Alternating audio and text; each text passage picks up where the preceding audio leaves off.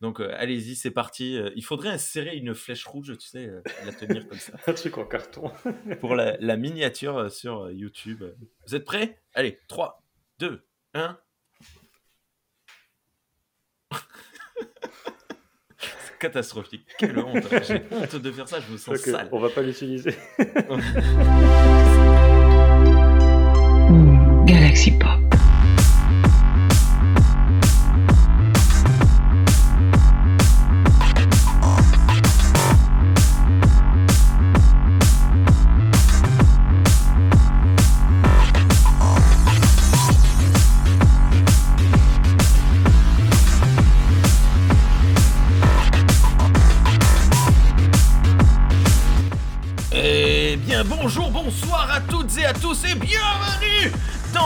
Nouvel épisode de Star Trek Trek Analyse, bordel de merde De Trek Analyse, analysons la saison 3 de Star Trek Enterprise Salut Thierry, comment ça va? Ça va, ça va, j'ai Ça m'énerve Te moque pas de moi. Tu vas bien? Ah ouais, très bien, très bien. Je, je suis en train de mourir de chaud, ce qui est, ce qui- ce qui est étonnant cette saison, mais sinon ça va. Oui, nous enregistrons euh, le 31 juillet 2023. Salut Sean, comment vas-tu? Salut, c'est une joie de revenir sur euh, Trek Analyse pour les nuls. Mais ça, ça m'agace, hein, c'est c'est d'une une, nullité, je, je comprends pas. Ce soir, on se retrouve ce jour. Nous nous retrouvons parce que vous nous écoutez probablement à table. La Euh, semaine dernière, nous on se retrouve parce que Ouais. Moi j'écoute Pour les podcasts à 1h du matin.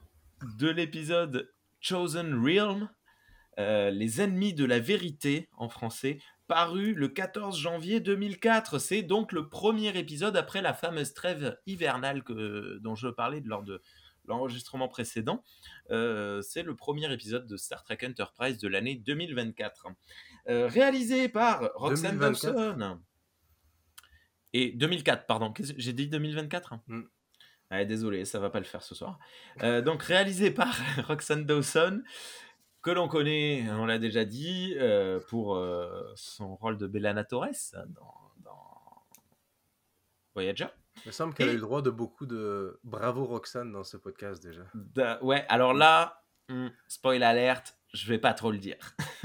Pas de la faute à Roxane. Scénarisé, c'est pas la faute à Roxane, c'est peut-être plutôt la faute du scénariste qui est Mani Koto. Euh, scénarisé directement par le showrunner de la saison 3. Euh, c'est- cool. Voilà.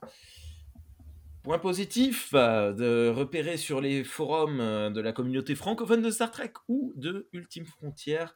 Euh, point positif, je ne considère pas cet épisode comme un top, mais par sa façon d'aborder le problème, il a ses mérites. Ouais, c'est le, commentaire le plus positif que j'ai pu trouver. Bien qu'une autre personne ait dit un très bel, un très bel pardon, épisode, tout y sonne juste. Et commentaire négatif, une caricature débilitante post-11 septembre et l'épisode le plus ennuyeux qu'il m'ait été donné de voir. Rien que ça. Euh, sur les forums, à nouveau, euh, Chosen Realm se tient la note sur Ultime Frontière de 5,89 en moyenne sur 10 et de 4,86 sur 10 sur la CFST, ce qui est sa plus basse note sur, euh, sur ce forum-là, pour une moyenne de 5,38, donc un épisode vraiment très mal aimé. Euh, Thierry, t'en as pensé quoi? Bah, je vais aller à contre-courant parce que moi je l'ai bien aimé. Ok. C'est tout? Oui, oui, bah non, non, mais c'est. Voilà, bon. Alors par contre, c'est vrai que j'avais pas du tout fait le lien avec. je, je le voyais comme un truc sur le- les dérives sectaires et le fanatisme religieux. Et j'ai pas du tout fait le lien avec le terrorisme islamique. Euh, ou autant je le fais très bien avec l'Xindi. Et là, ça m'est pas du tout venu à l'idée. Alors que, effectivement, maintenant que je l'entends, ça va peut-être un peu changer mon, ma vision de l'épisode. Bah, Surtout que c'est quand même le, le- le terme que l'on utilise le plus depuis euh, le début de cette, euh, ces reviews sur, euh, sur cette saison 3. Mm. C'est le sujet. Ouais, ouais, mais comme pour moi c'était l'Xindi, bah du coup j'ai pas j'ai pas cherché là-dessus quoi. Ok. Mais euh, ok. Et toi, Toti? Sean? Euh, je ne l'aimais pas avant. Euh, je l'aime moins maintenant. Beaucoup Ok. de problèmes avec cet épisode. Euh, bah moi non plus, pas ouf. Pas... Alors, euh, il se trouve que pour des raisons d'agenda, je l'ai vu quatre fois. à chaque fois, ça allait mieux quand même. Mais c'est jamais allé jusqu'à dire que je l'apprécie. Euh, mais, euh, mais voilà, j'ai dû m'y reprendre euh, souvent pour le, regarder. Deux fois, les deux premières fois, je me suis endormi devant. Finalement, on n'a pas enregistré. Du coup, ça tombait bien. La troisième fois, je me suis encore endormi devant.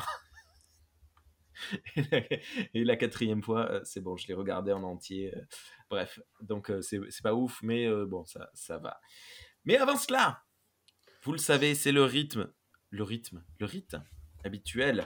J'ai noté, hop, la réponse à la question, elle est cachée par mon doigt, la réponse à la question suivante. Euh, comment est-ce que ça se prononce ce titre en version originale? Donc Thierry, euh, on t'écoute Ouais, Chosen Rim. Ok. Et, euh, et Sean? Mais là, tu me donnes des points ou? Chosen Realm Ok.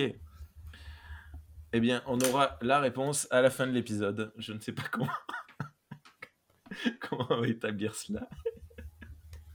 C'est parti Ou quelque chose à dire avant? Allons-y. C'est parti. Ouh, scène numéro 1. Cool L'épisode s'ouvre sur une de ces fameuses sphères inconnues peuplant The Expense. Une navette de l'Enterprise vole en rase-motte au-dessus. Et à l'intérieur, on retrouve Mayweather et Tucker la- qui, euh, qui la scannent. Tucker dit, comme les deux autres, elle est totalement identique jusque dans les plus petits détails. Mayweather suppute qu'elle viendrait d'une chaîne de montage. Euh, dans la tête, j'ai We got Death Star, We got Death Star en tête. hein. Vous, vous captez cette... euh, Non, pas du tout. C'était euh, une des, une des plus vieilles vidéos internet. euh, de, Il y a Vador en dessin animé qui danse et qui dit We got Death Star. Euh, satisfaits de leur travail, les deux reprennent la route vers l'Enterprise. Oh La navette est prise dans une fluctuation de techno blabla Les lumières se coupent Elle se rallume sur Tucker qui dit En fait, on dirait qu'on s'y fait maintenant. Ils viennent de traverser la bulle qui entoure les sphères. Alors que la navette ressort de cette bulle, trois euh, non-humains l'observent à l'écran. Ils sont très humanoïdes, juste une légère modification frontale, des petits tatouages faciaux de couleur rouge, et sont tous vêtus de beige et de blanc, un peu façon Jedi. Je, promis, j'arrête les références à Star Wars après. Euh, ils observent l'Enterprise à l'écran. Celui qui semble être le chef demande à connaître l'armement et semble porter beaucoup d'espoir dans le fait que le vaisseau ou l'équipage aurait ce dont ils ont besoin. Générique Accroche. euh, Bof. Voilà, rien de- Euh, je, je viens de calter un truc. T'as dit, les, dit les avis des forums et t'as donné les notes ou pas? Oui, c'est la plus basse note de la CFST euh, donnée à la saison 3 de Enterprise. Ok, pardon. j'ai dû. euh, C'était dans, les- c'était dans les 5. Euh, je vais te redire ça. La moyenne est de 5, euh, 5,38 je crois. Euh, 4,86 hein, sur la, la, la, la communauté francophone de Star Trek. Ah C'est- ouais. C'est assez chaud. En comparaison, pour euh, indication, la moyenne la plus basse qu'avait donnée Ultime Frontier, c'était sur l'épisode Extinction. Ils avaient eu 4. C'était- Sur, sur IMDB, la note est dans les plus basses de la, de la saison, mais c'est quand même un 6.7. Donc, du coup, il y a, je crois qu'il y a un épisode qui a 6.6. Puis l'autre, genre, c'est le deuxième plus bas. Fait que c'est quand même haut. C'est quand même, ouais, c'est Ça hein. reflète peut-être. euh, Que les Français sont des râleurs, c'est ça que tu vas dire? Non, mais des, euh, on va dire des mentalités puis des cultures et euh, des, compréhensions de sujets différents entre euh, comme un public plus américain puis un public plus français. Tout à fait. De toute façon, ça, peut-être qu'on aura l'occasion d'en débattre, mais Star Trek Enterprise est quand même la série la plus dirigée vers le peuple américain de toutes les séries Star Trek, je pense. Et je parle pas que de la saison 3, je parle vraiment de la série dans son ensemble. Est- Peut-être que Discovery pourrait le battre là-dessus. je... hmm, je sais pas. Je sais pas, c'est un peu tôt. On, on en parlera dans 10 ans. Quand on fera euh, bon. Trek Analyse euh, saison euh, pff, 4 de Discovery. Je sais pas. Retour sur Discovery. Ouais. Réhabilitons Discovery. Euh, scène numéro 2, avant de commencer à dire des, saloperies. Euh, dans l'Ops, Archer observe les données récoltées au cours des scans des sphères avec Tipol. Elle indique qu'elle va être bientôt capable de savoir exactement le nombre de sphères dans l'étendue. Mais ni elle ni Archer ne savent leur but. L'intercom sonne, c'est Reed qui indique qu'un vaisseau inconnu les appelle au secours. Scène numéro 3. Sur la passerelle, Reed indique que le vaisseau en détresse est coincé entre des anomalies et semble en très mauvais état. On a un visuel. On voit rien, me dis-je, juste une masse informe. Euh, Tipol dit qu'il y a 23 survivants euh, à bord et Archer décide de les appeler. Le vaisseau explique ne plus avoir de moteur et un système de survie en panne. Après avoir vérifié l'armement du vaisseau et les anomalies l'entourant, Archer décide de le rejoindre. Si fait, Archer demande à Reed une sécurité maximum et aborde le vaisseau. Alors juste, euh, j'ai dit on voit rien, euh, juste une masse informe, c'est parce que la première fois euh, quand j'ai pris ces notes, je les regardais sur un ordi et l'écran était tout pourri. Et après je l'ai revu sur la télé, en fait on voit tout à fait bien le, vaisseau. on n'a pas de capture d'écran, mais le, vaisseau tout abîmé de ces fameux extraterrestres. Quelque chose à dire pour le moment? Ah, pas grand chose, c'est la mise en place, donc euh, bon, voilà. Voilà, elle, est, elle, est, elle passe quoi. Scène numéro 4. Dans l'infirmerie, Archer vient s'enquérir. J'utilise des mots. s'enquérir de l'état de santé des survivants. Flox indique alors, pour des raisons religieuses, qu'il refuse les scans. On se rend compte également qu'ils sont coutumiers des anomalies, puisque certains sont défigurés. Archer demande qui est le capitaine et Flox lui indique un des trois euh, extraterrestres du début de l'épisode en signalant qu'il préférerait qu'on l'appelle Prinam. C'est un titre religieux. Et voilà, on a une, une image. C'est le Prinam Jamat. Archer se présente au Prinam qui dit s'appeler Jamat. Ouais, merci. Et le remercie en lui serrant la main avec ses deux mains. Savez-vous ce que cela signifie? Cette Tu main, euh, ce serrage de en... main. tu t'y connais en culture prinote, euh, toi, en culture, je sais plus comment ils s'appellent leur, leur espèce. Euh, Trianon. J'ai faim. Eh bien, écoute, dans le langage humain euh, occidental courant, la poignée de main avec serrage de main à deux mains est très utilisée dans le monde des affaires. Semblable à la poignée de main avec l'autre main au coude ou à l'épaule, elle permet d'émettre un sentiment de confort amical. C'est souvent associé à un geste de remerciement ou un témoignage de respect et d'affection. Si ça Ouais. vous intéresse un peu plus, je vous renvoie à l'épisode Analytica numéro 27, 25 pardon, du podcast Galactifrac intitulé La fête coloniale, dans lequel Kikrine, euh, une des animatrices du podcast, fait un dossier complet sur le serrage de main. C'est passionnant, ça dure une heure et demie, mais ça me fait euh, mourir de rire. En fait, elle lit, euh, elle lit euh, toutes les analyses de- des différentes façons de se serrer la main. Et, et voilà, c'est Il nous parle du serrage de main juste parce qu'il a une pub. Il a un plug. Non, mais en fait, quand il a fait ça, je sortais de l'écoute de, de ce podcast et je fais Oh Tiens L'occasion de le caler. Et du coup, Je, euh, je ouais. vais faire mon chiant, mais tout ce que tu as décrit pour le serrage de main à deux mains, euh, ça marche aussi pour un serrage de main normal en fait. non. T'as Bah, jamais vu des politiciens arriver Est-ce que se tu es un expert en serrage de main, Merci. monsieur? Est-ce que, Tu as fait un que- podcast d'une heure et demie, toi, sur euh, comment serrer les mains? Non. Et du coup, euh, Analectica Galactifrac, je sais pas si vous connaissez, c'est un podcast qui parle de Battlestar Galactica. Et voilà, donc euh, Ronald D. Moore qui euh, s'est barré et n'a pas fait la saison 3 d'Enterprise, c'était pour aller faire euh, Galactifrac. Fuck you, Moore Si un jour je rencontre Thierry dans la vraie vie, je lui serrerai la main à deux mains. Il va te dire j'en ai rien à branler, c'est comme si tu me la serrais. de, euh, je sais plus ce qu'a dit Rémi, de, de- de camaraderie, d'amitié, de machin. Euh, Franchement, ré- les gens qui nous écoutent, revenez en arrière, réécoutez ce qu'a dit Rémi et demandez-vous si ça ne fonctionne pas pour un serrage de main normal.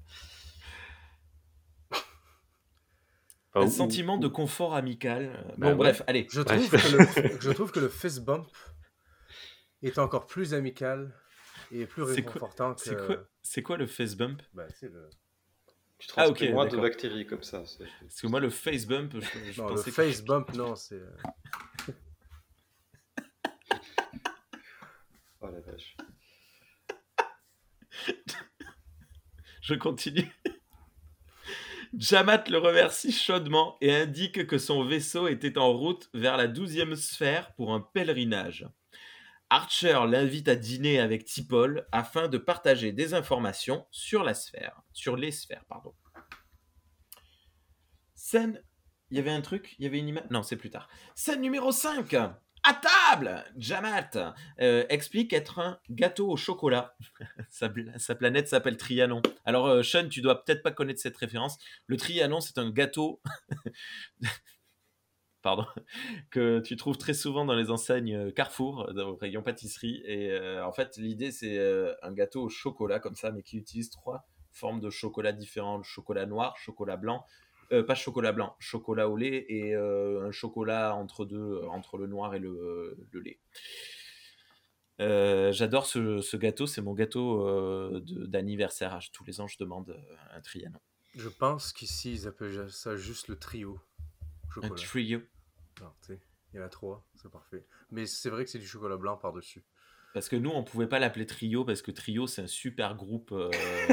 Ah oui, oui. Ça va être long ce soir. Ça va être long. Euh, il indique donc être un trianon. Euh, Lorsqu'Archer fait référence à l'étendue delphique, Jamat, lui, dit l'appeler le royaume de l'élu.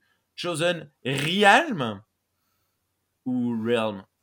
On va demander au seul anglophone de nous deux. Comment on prononce, euh, Thierry? Euh, Sean, pardon. Bah, comme il l'a dit. Realm. Donc, Thierry avait dit euh, Realm, moi aussi, et euh, Sean avait dit Realm. Et il nous confirme, c'est bien Realm. Et donc, Sean vient de marquer son troisième point. Par Nous contre, ça, avons se- donc ça se une prononce élec- pas Chosen, ça se prononce c'est- Chosan. chose en, chose en Realm. Nous avons donc une égalité. Je proteste. 3 points pour Thierry, 3 points pour l'impression Sean. d'avoir Bravo. volé ce point. C'est Il me euh, pas magnifique. légitime ce point-là, je vais être honnête. Est-ce que, euh, est-ce que les précédents étaient. euh, Bref. hein. Euh, je sais plus où j'en suis. Euh, Ah oui, et du coup, donc Jamat dit l'appeler le royaume de l'élu. Alors c'est moi qui l'ai appelé le royaume de l'élu parce que non, c'est pas moi qui l'ai appelé le royaume de l'élu. Justement, c'est le, hum, le sous-titrage français qui dit le royaume de l'élu. Chosen Realm, ce serait plutôt le, le royaume, euh, le- la, la- la terre promise, quoi, non? Ou pas? Oui. C'est à Sean que je m'adresse. Oui, si, si tu veux garder dans le même, on va dire, euh, dans un thème adjacent à ce qu'ils ont dit, moi je redirais juste royaume élu, Ouais, plutôt qu'au royaume de l'élu, d'accord. mais, euh, ou terre élue. Alors, j'ai pas regardé en, version française comment ils l'ont traduit, mais en sous-titré, ça m'a semblé un peu étrange. Oui, oui, bah, c'est vrai que euh, c'est vrai que quand, dans pas mal d'œuvres euh, anglophones euh, de, fantasy, quand ils parlent de l'élu, c'est The Chosen. Et il y a le. Comment on dit Il y a The devant, quoi. Donc, c'est pas pareil que là, il y a- il y est pas. Enfin, s'il y est, mais ça dépend comment tu l'interprètes. Mais je trouve que ça n'a pas trop de sens de l'élu par rapport à ce que eux ils croient. Hmm. Ils croient pas en un élu, en fait. euh, Ils veulent que les créateurs, euh, ils attendent que les Oui, c'est ça, créateurs arrivent pas- dans le royaume. quoi. Ça, ça a pas trop de. Tout à fait. Je, je suis, euh, je suis d'accord. Archer demande alors si Jamat connaît l'Exindi. Il répond non. Merde, putain, fait chier. Euh, donc encore un épisode où ça va pas avancer. Donc il La les met question dehors- me il les met dehors, il les jette, puis c'est fini. Ouais, c'est dommage. Euh, surtout que c'est Manikoto qui, l'a- qui l'a écrit cet épisode, quoi. Hum, Flûte à la fin. La question me vient de ce qu'ils mangent. Comment savent-ils qu'ils peuvent manger la même chose s'ils n'ont pas le droit de les scanner? Bah, ils ont peut-être posé la question, tout simplement, mais bon, ça s'est passé hors champ, quoi. Est-ce que vous pouvez manger de la salade terrienne D'ailleurs, Non, mais eux, ils peuvent scanner par contre. Ils peuvent scanner les aliments. Ils ont des scans? Bah, sûrement, ils ont des vaisseaux spatiaux, ils ont forcément des scans. Hmm, ok. Autre question, pourquoi les Américains sont toujours en train de manger dans leur série Jamat explique que lui et son groupe ne voyagent dans l'espace que dans le but de se rapprocher des sphères. Il explique alors qu'il croit qu'à force de vénérer les sphères et de méditer dessus, les créateurs se manifesteront. Ce ne sont donc pas des scientifiques. Face aux questions d'Archer, Jamat exhibe une de ses cicatrices et la présente comme le signe de la présence des créateurs. Là où Tipol parle d'anomalie spatiale, Jamat évoque le souffle des créateurs. Archer explique avoir étudié trois sphères à cette heure. Jamat ne cache pas sa jalousie positive et dit qu'il mourra certainement en n'ayant vu qu'une seule des milliers de sphères existantes. Tipol en profite pour indiquer qu'il y a 59, 59 sphères. Pardon, c'est pas. Euh, j'articule mal. Là, Jamat se fâche pour de vrai. Tipol a tort selon lui, débute alors une joute sur, place, sur la place du doute et l'avancée scientifique. Archer coupe court à la conversation, heureusement. C'était euh, cool. Ouais. Surtout qu'il lui dit euh, euh, je pense que vous avez tort. Elle dit non, je crois pas, non. non, j'en doute très fortement de, me tromper. Non, mais c'est assez croustillant. Le, le, ouais, le, dialogue est croustillant. Quoi. Voilà, le, fanatique religieux en face d'une fanatique de la logique, euh, c'est voilà, c'est juste très drôle et ça marche bien. Et, euh, et, en plus, comme tu dis, Archer coupe au bon moment et il est assez diplomate là-dessus. Enfin, ouais. Il dit on réglera pas cette question aujourd'hui, je crois, ou je sais plus à quoi, mm. et il dit passons à autre chose. Je vais être le rabat-joie de l'épisode, je pense, aujourd'hui. Euh, en tant que. J'aime que Archer coupe court au dialogue puis qu'il passe à autre chose. Je trouve que c'est assez professionnel. En tant que, que, fan de série de manière générale et en tant qu'humain, j'en ai assez marre de voir le conflit science et religion. Euh, je trouve que c'est vieux et c'est surfait. Et on est constamment en train de les mettre l'un face à l'autre, alors que je trouve que c'est plus intelligent, au contraire, puis plus constructif de nos jours d'essayer de trouver des histoires euh, à raconter qui peuvent les mettre ensemble et de voir à quel, comment ils peuvent se. Comment dire Comment ils peuvent s'aider. Genre de toutes les séries que les gens aiment pas ou sûrement regardent pas, genre Young Sheldon en ce moment. Euh, c'est comme le spin-off de Big Bang. Ah, tu fais partie des, des, trois personnes au monde à la, à la regarder. À regarder, effectivement. Mais euh, je trouve qu'on a Young Sheldon là-dedans, Sheldon qui est absolument pas dans la religion, il s'en fout complètement, il est même contre, lui il est très factuel. Mais il vit dans le, il vit dans le sud des États-Unis, donc du coup c'est quand même un environnement très religieux. Puis je trouve que cette série en ce moment ne met pas la, religion et, le, et la science l'une face à l'autre. Ça essaye de. Je sais pas. Ça essaye de les faire se complimenter. Et je trouve que de nos jours, surtout quand tu regardes, il y a beaucoup, beaucoup de scientifiques ou beaucoup, beaucoup de, euh, de leaders spirituels qui se penchent dans l'un ou dans l'autre. Euh, donc du coup, je trouve ça un peu particulier qu'on continue à faire ça. Peut-être qu'en 2004, on n'était pas encore rendu là. Mais moi, ça me fatigue un peu. Euh, alors, euh, en 2004, je pense qu'il y avait déjà des gens qui essayaient de concilier science et religion. Euh, le, le, truc, c'est qu'il y a... C'est quand même un conflit qui existe toujours partout dans le monde, hein, euh, des, gens qui, réfutent euh, complètement la science au nom de la religion. Et du coup, euh, des gens dans, l'autre sens. et en fait, il faut, y a, deux notions là-dessus que, alors bon, c'est vrai que le, si d'ailleurs l'épisode le montre, mais ne l'explicite pas, il y a le déisme et il y a le théisme. Et le, déisme, c'est de dire qu'il y a un Dieu, mais de dire toi, tu sais rien de ce qu'il veut, euh, de ce qu'il pense, de ce qu'il fait, de ce qu'il machin.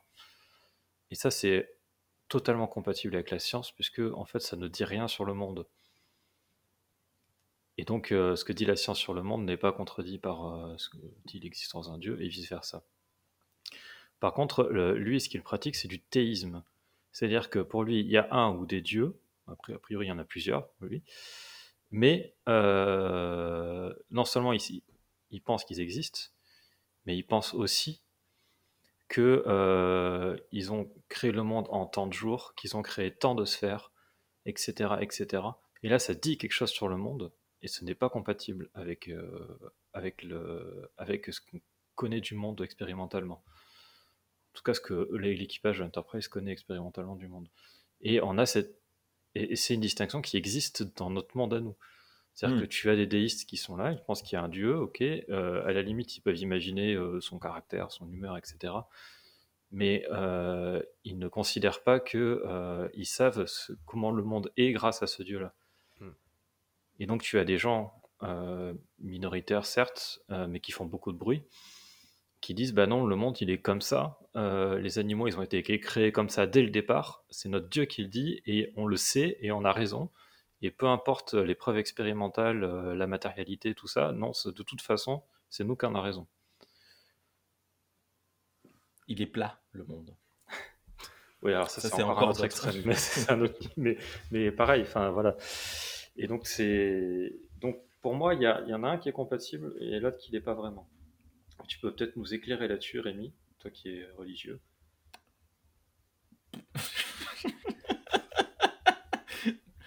Non, moi je concilie assez facilement. À la limite, j'adapte. Euh, je, sais pas. Voilà, oui, certes, dans la Bible, il y a marqué euh, la terre a été fabriquée en sept jours. Je, je prends pas forcément cette partie-là. C'est imagé. Ouais, mais bon, je, je suis pas le meilleur exemple, que ce soit d'un camp ou de l'autre, en fait. Donc. Euh, ok. Non, mais c'est intéressant parce qu'en fait, cette, cette opposition-là, elle existe même euh, chez, les, chez les gens, en fait, directement. Et chacun concilie les deux, enfin, chaque personne qui, qui génère un dieu, euh, concilie les deux, en fait, euh, comme il peut, en fait, à sa manière. Mais il y a toujours un moment donné, si tu veux, si, si, as, si tu vénères une religion du livre, par exemple, il y a forcément un moment donné où le livre il va dire quelque chose du monde que, que la science dit le contraire. Mm. Et à un moment donné, tu te retrouves à devoir choisir comment tu vois le monde. De, de l'expérience que j'en ai pour le moment, euh, les personnes que je croise et que je vois euh, sont plus en entre guillemets conflit avec la société actuelle sur le plan social que sur le plan scientifique. Évidemment, les notions de genre, les notions de, de, mm. Bah, de, genre, quoi, principalement. mais. Euh, C'est un sujet scientifique aussi. Oui, mais. Euh, oui. Oui. Ok. Mais euh, pas de la même manière. On continue ou. Euh, Paul aussi est techniquement religieuse. Les Vulcains semblent vouloir faire semblant qu'ils sont uniquement basés dans la logique puis tout, mais ils sont ou alors on pourrait dire que c'est pas vraiment une religion, c'est plus comme le bouddhisme où ils suivent leur beau suracle. Les enseignements de Suracle. Ouais, c'est ça. Mais tu sais, ils ont quand même une culture qui est très, très, très définie par des, des traditions ancestrales et des coutumes inchangeables. Et donc, du coup, je suis content qu'ils aient pas. Euh, je suis content qu'ils se soient éloignés de Topol pour le reste de l'épisode. Hmm. Qu'ils n'auraient pas fait une pièce centrale dans cet épisode parce que ça aurait probablement été assez difficile à, à réconcilier ces, ces, façons de penser euh, avec ce qu'ils veulent nous faire penser que les enfin, la manière dont les Vulcains sont. Si vous voyez ce que je veux dire. On veut toujours montrer que les Vulcains, c'est comme des, des calculatrices, mais c'est pas vrai. C'est pas des robots. c'est quand même pas mal nuancé, justement, dans Enterprise, euh, où en plus ils se sont éloignés des enseignements de Surak. Hmm. Donc je suis d'accord avec toi, en particulier pour la période euh, d'Enterprise. Et c'est aussi pour ça que j'ai choisi le terme fanatique de la logique euh, pour parler de Tipple quand, quand j'ai parlé de l'opposition entre les deux. Hmm. Vous vous souvenez quand on avait dit qu'on faisait des épisodes de trois quarts d'heure? Il y a aussi un. Ah, mais ça, on peut en parler tout à l'heure. C'est correct. C'est juste un. C'est drôle. Vas-y. Comme tu veux. Le numéro 6. Tu vas en parler, donc j'en parlerai. Ah, ok. Scène numéro 6. Dans l'infirmerie, une Trianon, je vais pas y arriver avec ce terme, arrive. Et alors que je suis en admiration devant sa coiffure, elle explique à Flox qu'elle voudrait lui parler d'une certaine procédure que l'on ne connaîtra pas dans cette scène. Voyant le malaise de sa patiente, Flox lui propose un thé. J'adore Flox, il est trop gentil. Et j'adore la coiffure de cette nana, elle est incroyable. Et c'est dommage, la, la capture lui rend pas hommage, mais elle a une tresse dans la tresse, c'est ouf. Scène Euh, numéro attends, On se attends. doute déjà de quelle procédure. Oui, voilà, c'est ça. Ici. Est-ce que vous. Moi, je- moi pas du tout. Un peu, euh, un peu sur la question. aucun Ah, moi, doute. totalement. On parle de religion, la femme vient voir le, le docteur. Moi, je suis comme, ok, c'est ça. Peut-être que c'est une mauvaise, tu sais. Le, seul petit doute, assumer ça, mais. le seul petit doute que j'ai eu, c'est est-ce qu'ils veulent faire un twist avec ça et que finalement ça soit pas ça. Mais euh, clairement, euh, Genre, j'ai un ongle incarné. Pour moi, j'ai. Non, mais s'ils auraient pu inventer un tabou religieux par rapport au Hmm. corps. euh, Ouais.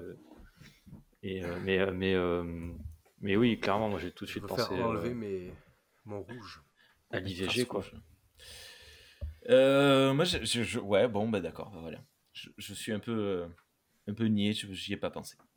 Pour une fois, parce que d'habitude, c'est le genre de truc. Bref, scène numéro 7. Dans le mess, trois trianons. Ça fait un neuf anon. du début, discutent en mangeant. Ils semblent comploter contre l'équipage. L'un d'eux paraît hésitant. Jamat lui rappelle que les humains ont profané une sphère. Bordel, ce qu'ils s'apprennent à faire, ce qu'ils s'apprêtent pardon à faire n'est pas que pour leur salut, mais aussi pour celui des humains. Alors que nous, nous sommes de plus en plus certains que les Trianons sont des fanatiques religieux, Jamat dit que leur plan est la seule manière d'arrêter les effusions de sang. Voilà qui nous réengage dans cette histoire. Je, je sais pas, je comprends pas mes notes ce soir, je suis désolé. Comme j'ai dit, je l'ai fait en plusieurs fois du coup. Euh, C'était euh, ouais voilà, c'est- ben, en gros c'est euh, la scène qui définit euh, les, les Trianons comme l'opposition, euh, les, les méchants de l'histoire quoi. Parce que jusqu'à présent on, on savait pas trop euh, ce qui Bah. allait se passer. On n'est encore pas tout à fait sûr de ce qu'ils vont faire et lui il parle d'arrêter les effusions de sang. Voilà, mais c'est vrai que euh, voilà, c'est c'est là qu'on se dit bon quand même ça, ça part mal quoi. Voilà. Scène numéro 8. Dans la cabine du capitaine, Tipol et Archer discutent des Trianons et de leur fascination des sphères. En effet, les Trianons pensent que les créateurs ont construit les sphères pour refaçonner l'étendue à leur vision, comme un genre de paradis. Tipol dit alors qu'il y a souvent une base de vrai dans toutes les mythologies. Les deux sont alors coupés par la sonnette de la porte, c'est Jamat. Euh, sort immédiatement. Jamat explique alors à Archer que ces hommes se sont postés à des endroits clés du vaisseau et sont armés d'explosifs organiques. Pour prouver ses propos, il prend un communicateur et parle dans une langue inconnue. Dans le vaisseau, un Trianon répond, il s'agenouille et en priant, il se plante une seringue dans les veines, son sang bleuit et boum Une partie du vaisseau explose. Et si tu as fait cette capture, Thierry, je suppose que c'est parce que tu veux en parler. Pas du tout. Ah d'accord. Non, en fait, euh, j'ai un peu mitraillé à ce moment-là et euh, et je sais ah oui, pas, ça.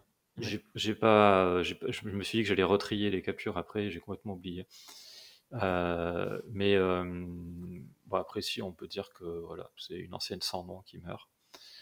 Euh, et voilà. Mais on a pris le temps de montrer son visage. Euh, peu, Et puis surtout, on voit dans son visage euh, d'abord l'incompréhension, le doute, la peur. Et puis on voit plus rien parce qu'elle est morte. Je Mais trouve par contre, qu'elle je- réagit pas assez vite. Quand il y a quelqu'un qui se met à genoux dans ton vaisseau, qui prend un machin, qui va pour se piquer avec, qui vient de parler dans une langue que tu n'as pas compris, normalement, sur un vaisseau, tu réagis un peu plus rapidement que ça. Peut-être qu'à l'époque de Next Generation, euh, ils ont plus l'habitude de ce qui peut se passer dans un vaisseau. Mais j'ai l'impression qu'elle aurait dû tacler le gars. bah, je sais pas, tu peux te dire, euh, purée, ils sont chelous là, ils sont chelous leurs rites euh, religieux quoi. C'est compliqué. hein. Ouais. Ouais. Euh, par contre, je voulais juste dire un truc sur, euh, sur Tipol, euh, sur la conversation de Tipol et Archer, là, parce que finalement, euh, ça va s'avérer vrai en, en quelque sorte, quoi. C'est-à-dire que les, les créateurs des sphères, ils veulent remodeler l'espace à cet endroit-là. Wow, spoil alert Et euh, c'est pareil, encore une fois, on amène. Ok, il s'en fout. Il continue, il continue, De toute façon, on spoil tous les épisodes. Enfin bon. Euh, Mais c'est ce qu'a dit, hein, toutes les mythologies ont une base vraie. euh, Donc oui, peut-être que c'est un, un appel en disant, euh, ah, pour prévenir le public, c'est ce qui... Je sais pas. En tout cas, à ce stade de l'épisode, ça fait sens, puisque justement, il y a des anomalies autour des sphères qui ont l'air d'être générées par les sphères. Il y en a un peu partout dans l'étendue delphique. En tout cas, ça- on sait que ça crée les anomalies. On- le, le- le pas de là à dire que ben, peut-être que ce qu'ils veulent, c'est qu'un un truc rempli de ces, trucs- de, de ces anomalies-là, euh, il, est, il est quand même assez facile à franchir, je pense, quand même. Oui. Mon, mon petit commentaire, c'est que hum, ce qu'il fait là avec le. Il se pique, puis après ses veines euh, deviennent bleues, fait beaucoup penser aux fanatiques religieux Vulcain qu'il y a dans Discovery. Hmm. Il fait exactement la même chose. Oui. Euh, il y a Ok. euh, je, je sais plus s'il se pique, mais en tout cas ses veines euh, deviennent comme fluorescentes, puis il explose. Puis je trouve ça intéressant, puis similaire comme, euh, comme événement. Je me souviens pas. Scène numéro 9. Sur le pont, Archer débarque. Reed lui explique ce qu'il vient de se passer, mais Jamat l'empêche de donner des ordres, le menaçant de faire péter les autres. Coupure pub. Scène numéro 10. Dans la salle de sécurité, sous le regard passablement agacé de Reed, les Trianons s'arment. S'ensuit quelques courtes scènes où les Trianons dirigent les membres d'équipage sous la menace d'armes. Au moment où je me dis Mais où sont les Lones On les voit se faire menacer également et se faire euh, rentrer dans des pièces. Dans l'infirmerie, Flox est très énervé et explique que ses patients ont besoin de soins et qu'il ne peut pas les laisser mourir. Yarick, le Trianon qui a eu les- le plus de dialogue à part Jamat jusqu'à présent, ordonne à ce que Flox soit surveillé. Dans la salle des machines, Archer malmène Tucker et lui ordonne de rien tenter, de ne rien tenter contre les Trianons. Réaction? Non? Et il lui dit aussi, c'est pas fini. Hmm. Hmm. Ah ouais? Et- ouais. Ce qui veut dire que, ce qui veut dire quand même que genre en, en gros c'est, mais il lui dit un peu, enfin discrètement quoi. C'est une, manière de lui faire comprendre que bah, il, il est en train de chercher un plan quoi. Il va, il va, il va bricoler quelque chose. Ouais, Euh, c'est, marrant cette, tra- cette stratégie parce que euh, je, je me disais euh, s'ils avaient fait ça sur un vaisseau Klingon, tout le monde serait mort en fait. parce que les Klingons, ils n'auraient rien eu à battre de leurs menaces. Ils auraient dit ok, on va au vos corps, ils auraient essayé de les tuer, ils se seraient fait exploser, tout le monde serait mort. Ah ouais, mais des fanatiques religieux versus des fanatiques religieux, forcément. Euh, Oui, c'est ça. Et du coup, ça marche que parce que Archer est quelqu'un de raisonnable. Les Vulcains auraient probablement exécuté tous les fanatiques aussi. Tu crois? Ils les auraient pas laissé prendre leur vaisseau. Jamais de la vie, un Vulcain va te laisser prendre son vaisseau.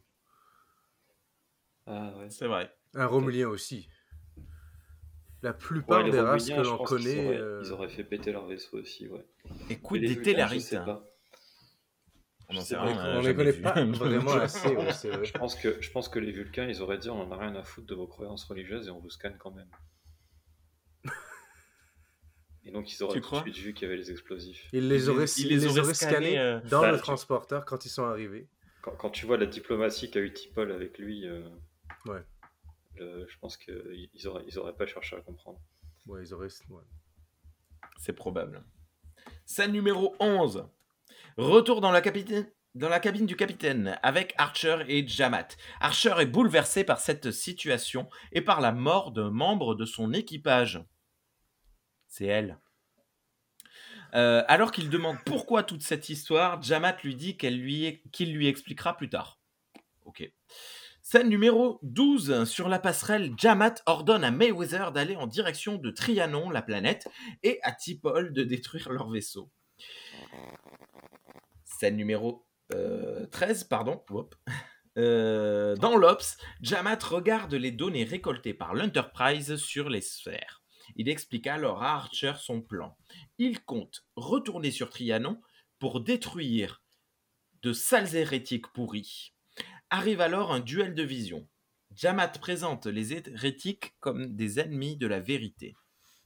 Archer dit qu'il s'agit de la vérité de Jamat, qui répond qu'il n'y en a qu'une seule. C'est une longue scène avec de très chouettes dialogues, peut-être la scène la plus importante de l'épisode, mais complexe à retranscrire. Quoi qu'il en soit, Jamat indique à Archer que vu les profanations que lui et son équipage ont fait, il devrait les mettre tous à mort et détruire le vaisseau. Mais dans sa grande mansuétude, et pas du tout parce qu'il a besoin du vaisseau et de son équipage pour aller jusqu'à Trianon, il décide de ne tuer qu'un seul membre d'équipage. Ce sera à Archer de choisir qui sera le puni, ou la puni d'ailleurs. Ceci étant dit, Jamat efface toutes les recherches de l'ordinateur. C'est pas celle-là, c'est pas celle-là, c'est celle-là. Ben voilà, mais du coup là, j'allais dire on avance dans l'intrigue Zindi, mais non, on recule dans l'intrigue Zindi. Il y a quand même un lien. Euh, oui, euh, il y a un truc que j'ai oublié de dire. Euh, dans la nouvelle génération, il y a deux ou trois épisodes où Picard menace de, faire, de détruire l'Enterprise si on les laisse pas tranquilles. J'en pense à un en particulier où il y a un espèce de scientifique extraterrestre surpuissant là, qui fait des expériences sur l'Enterprise en mode labyrinthe de souris. Et, euh, et, Picard, il dit en gros, euh, si, si, tu ne laisses pas partir, euh, je fais exploser l'Enterprise et de toute façon, tes expériences elles seront, foutues. Quoi. C'est dans Voyager, ça, ou c'est dans l'Enterprise C'est possible qu'il y ait un épisode du même genre dans Voyager. Mais dans. dans Voyager, il y a des gens invisibles qui enfoncent des aiguilles dans la tête de la capitaine. Tu sais. Non, là, c'est, on, le voit à un moment c'est oh, un espèce de visage verdâtre géant dans l'espace, là. Ah, dans, l'épisode de TNG auquel je pense. Mais, mais il y en a d'autres, hein, je, ne les ai plus en tête là. Euh, et, du coup, il y a une inversion. C'est-à-dire que là, c'est pas le capitaine qui menace de détruire son vaisseau pour avoir ce qu'il veut. C'est euh, quelqu'un d'autre qui menace de, détruire de se suicider et détruire le vaisseau pour avoir ce qu'il veut. Mais il y a la notion de sacrifice dans les, dans les deux cas. Parce que de toute façon, Archer, il a vraiment besoin de son vaisseau. S'il veut la foutre au, au, Xindi, il est obligé de le, il est mm. obligé de l'avoir, quoi. Il peut pas se permettre. Euh, et, du coup, je me pose. de mourir, quoi. je me pose avec euh, Jamat la même question qu'avec euh, qu'avec Picard. Est-ce qu'il a, est-ce si genre Archer avait dit non, je t'emmerde, est-ce, eh qu'il, est-ce qu'il serait allé jusqu'au bout ou pas? Et, et, du coup, je disais bon, avec les fanatiques religieux, on peut croire qu'il est prêt à aller jusqu'au bout. Et ça, je trouve que ça marche pour ses disciples. D'ailleurs, on l'a vu, ses disciples, ils sont prêts à sacrifier. Mais est-ce que lui, il y croit vraiment? C'est la question que je me pose toujours avec les gourous. C'est est-ce qu'ils croient vraiment au truc qu'ils racontent ou pas?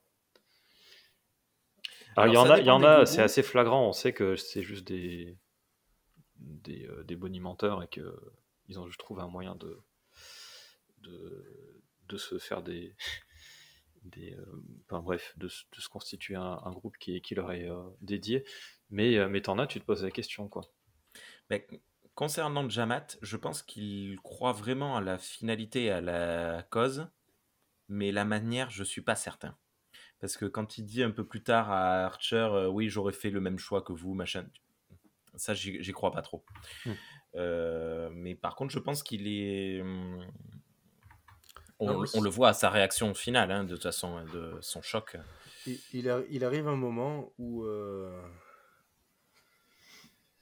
il arrive un moment où certains fanatiques religieux, comme ce personnage-là, pensent qu'il est tellement important vis-à-vis de la religion qu'il ne peut plus se permettre de mourir.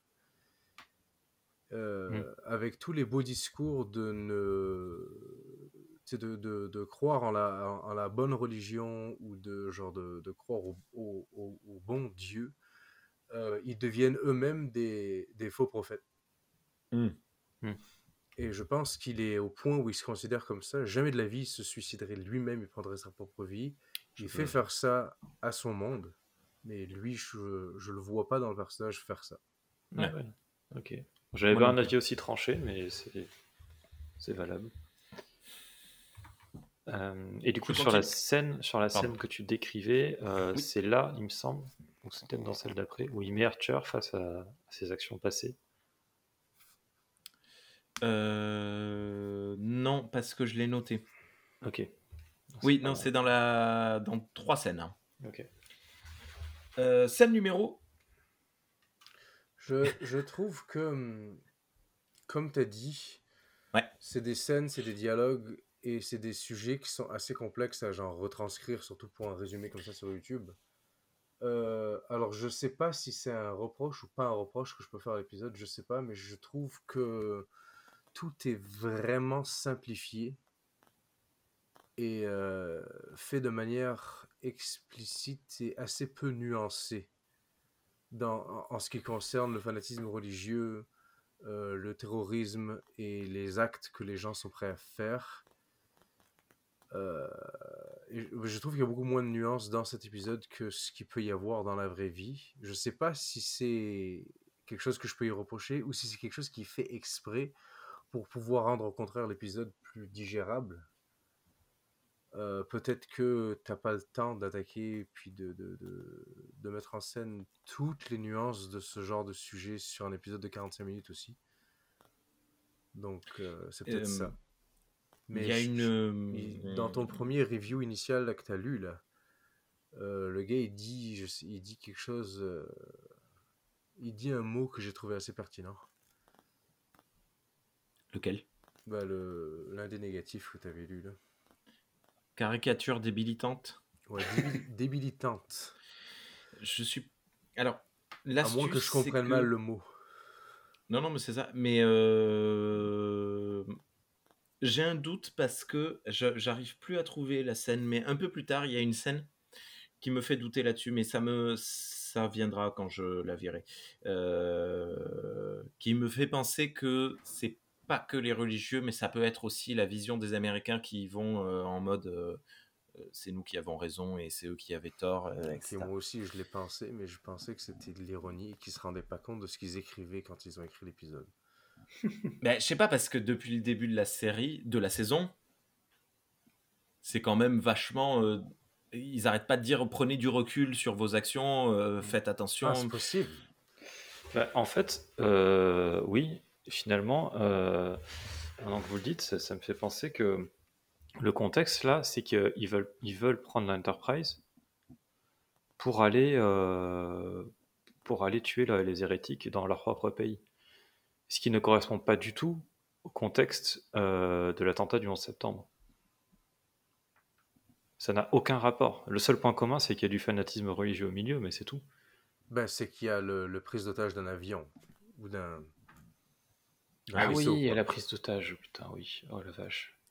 Putain, j'étais complètement passé. aussi, non, mais je vous l'ai dit, hein, j'étais complètement passé à, à, côté du à- truc. à dire que, bon, bah, clairement ici, on parle beaucoup de fanatisme islamique, puis du coup, euh, on va dire genre musulman. Il n'y a aucun musulman, jamais, qui te jugera de ne pas être musulman si tu n'es même pas au courant que le Coran existe. Alors, je sais pas si, comment ça se passe dans les autres religions, mais le principe, c'est que si tu n'as jamais eu la parole de Dieu ou si tu n'as jamais eu le texte religieux entre les mains ou personne te l'a enseigné, tu peux pas être au courant, on peut pas te le reprocher. Ici, l'espèce de fou religieux qu'on a là, là, il reproche à des gens qui viennent même pas de cet endroit-là de l'espace d'avoir, tu sais, comme d'être rentrés des dans- hérétiques. Ouais, Mm. d'être des hérétiques, d'être rentrés dans ces sphères. Il n'y a, y a aucun enseignement. Et comment ils peuvent savoir que c'est interdit? Et je trouve que ça, ça n'a pas beaucoup de sens. C'est vraiment... C'est comme une manière bâtarde de, de, de décrire une religion. Genre, ils font pas ça. Les gens ne font pas ça. Si tu sais pas, tu sais pas.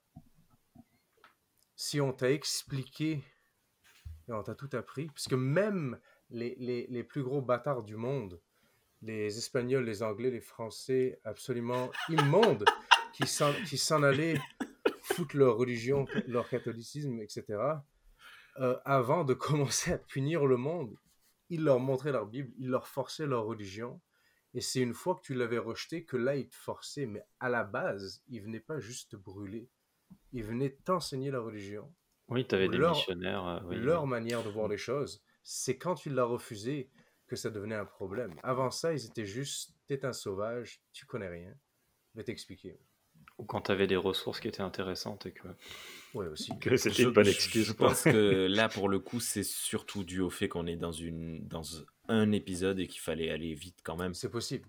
Donc on s'assoit un peu sur ça. Mais c'est vrai. En, en tout cas, si, si, le, si, euh, s'ils avaient voulu vraiment faire le parallèle du 11 septembre à fond, euh, leur vaisseau, ils seraient allés, euh, enfin, ils auraient voulu utiliser l'Enterprise pour aller attaquer, euh, je sais pas, une, une colonie terrienne ou des, des terriens ou, Ouais. ou, ou des, ou des vulcains, quoi. Ce qui n'aurait pas marché. physiquement pour s'écraser. Ça, à la limite, Mais, ouais, ils euh, auraient physiquement rentré dans une. Donc dans tous les cas, même s'il y avait peut-être, ça a forcément du coup été dans une idée de base, mais ils ont quand même mis un, ils ont quand même tordu l'histoire pour que ça soit pas uniquement ça. Mm. Et l'enjeu là, c'est de sauver des des, des tartes aux pralines. Là, je me rappelle plus leur nom, des trianons.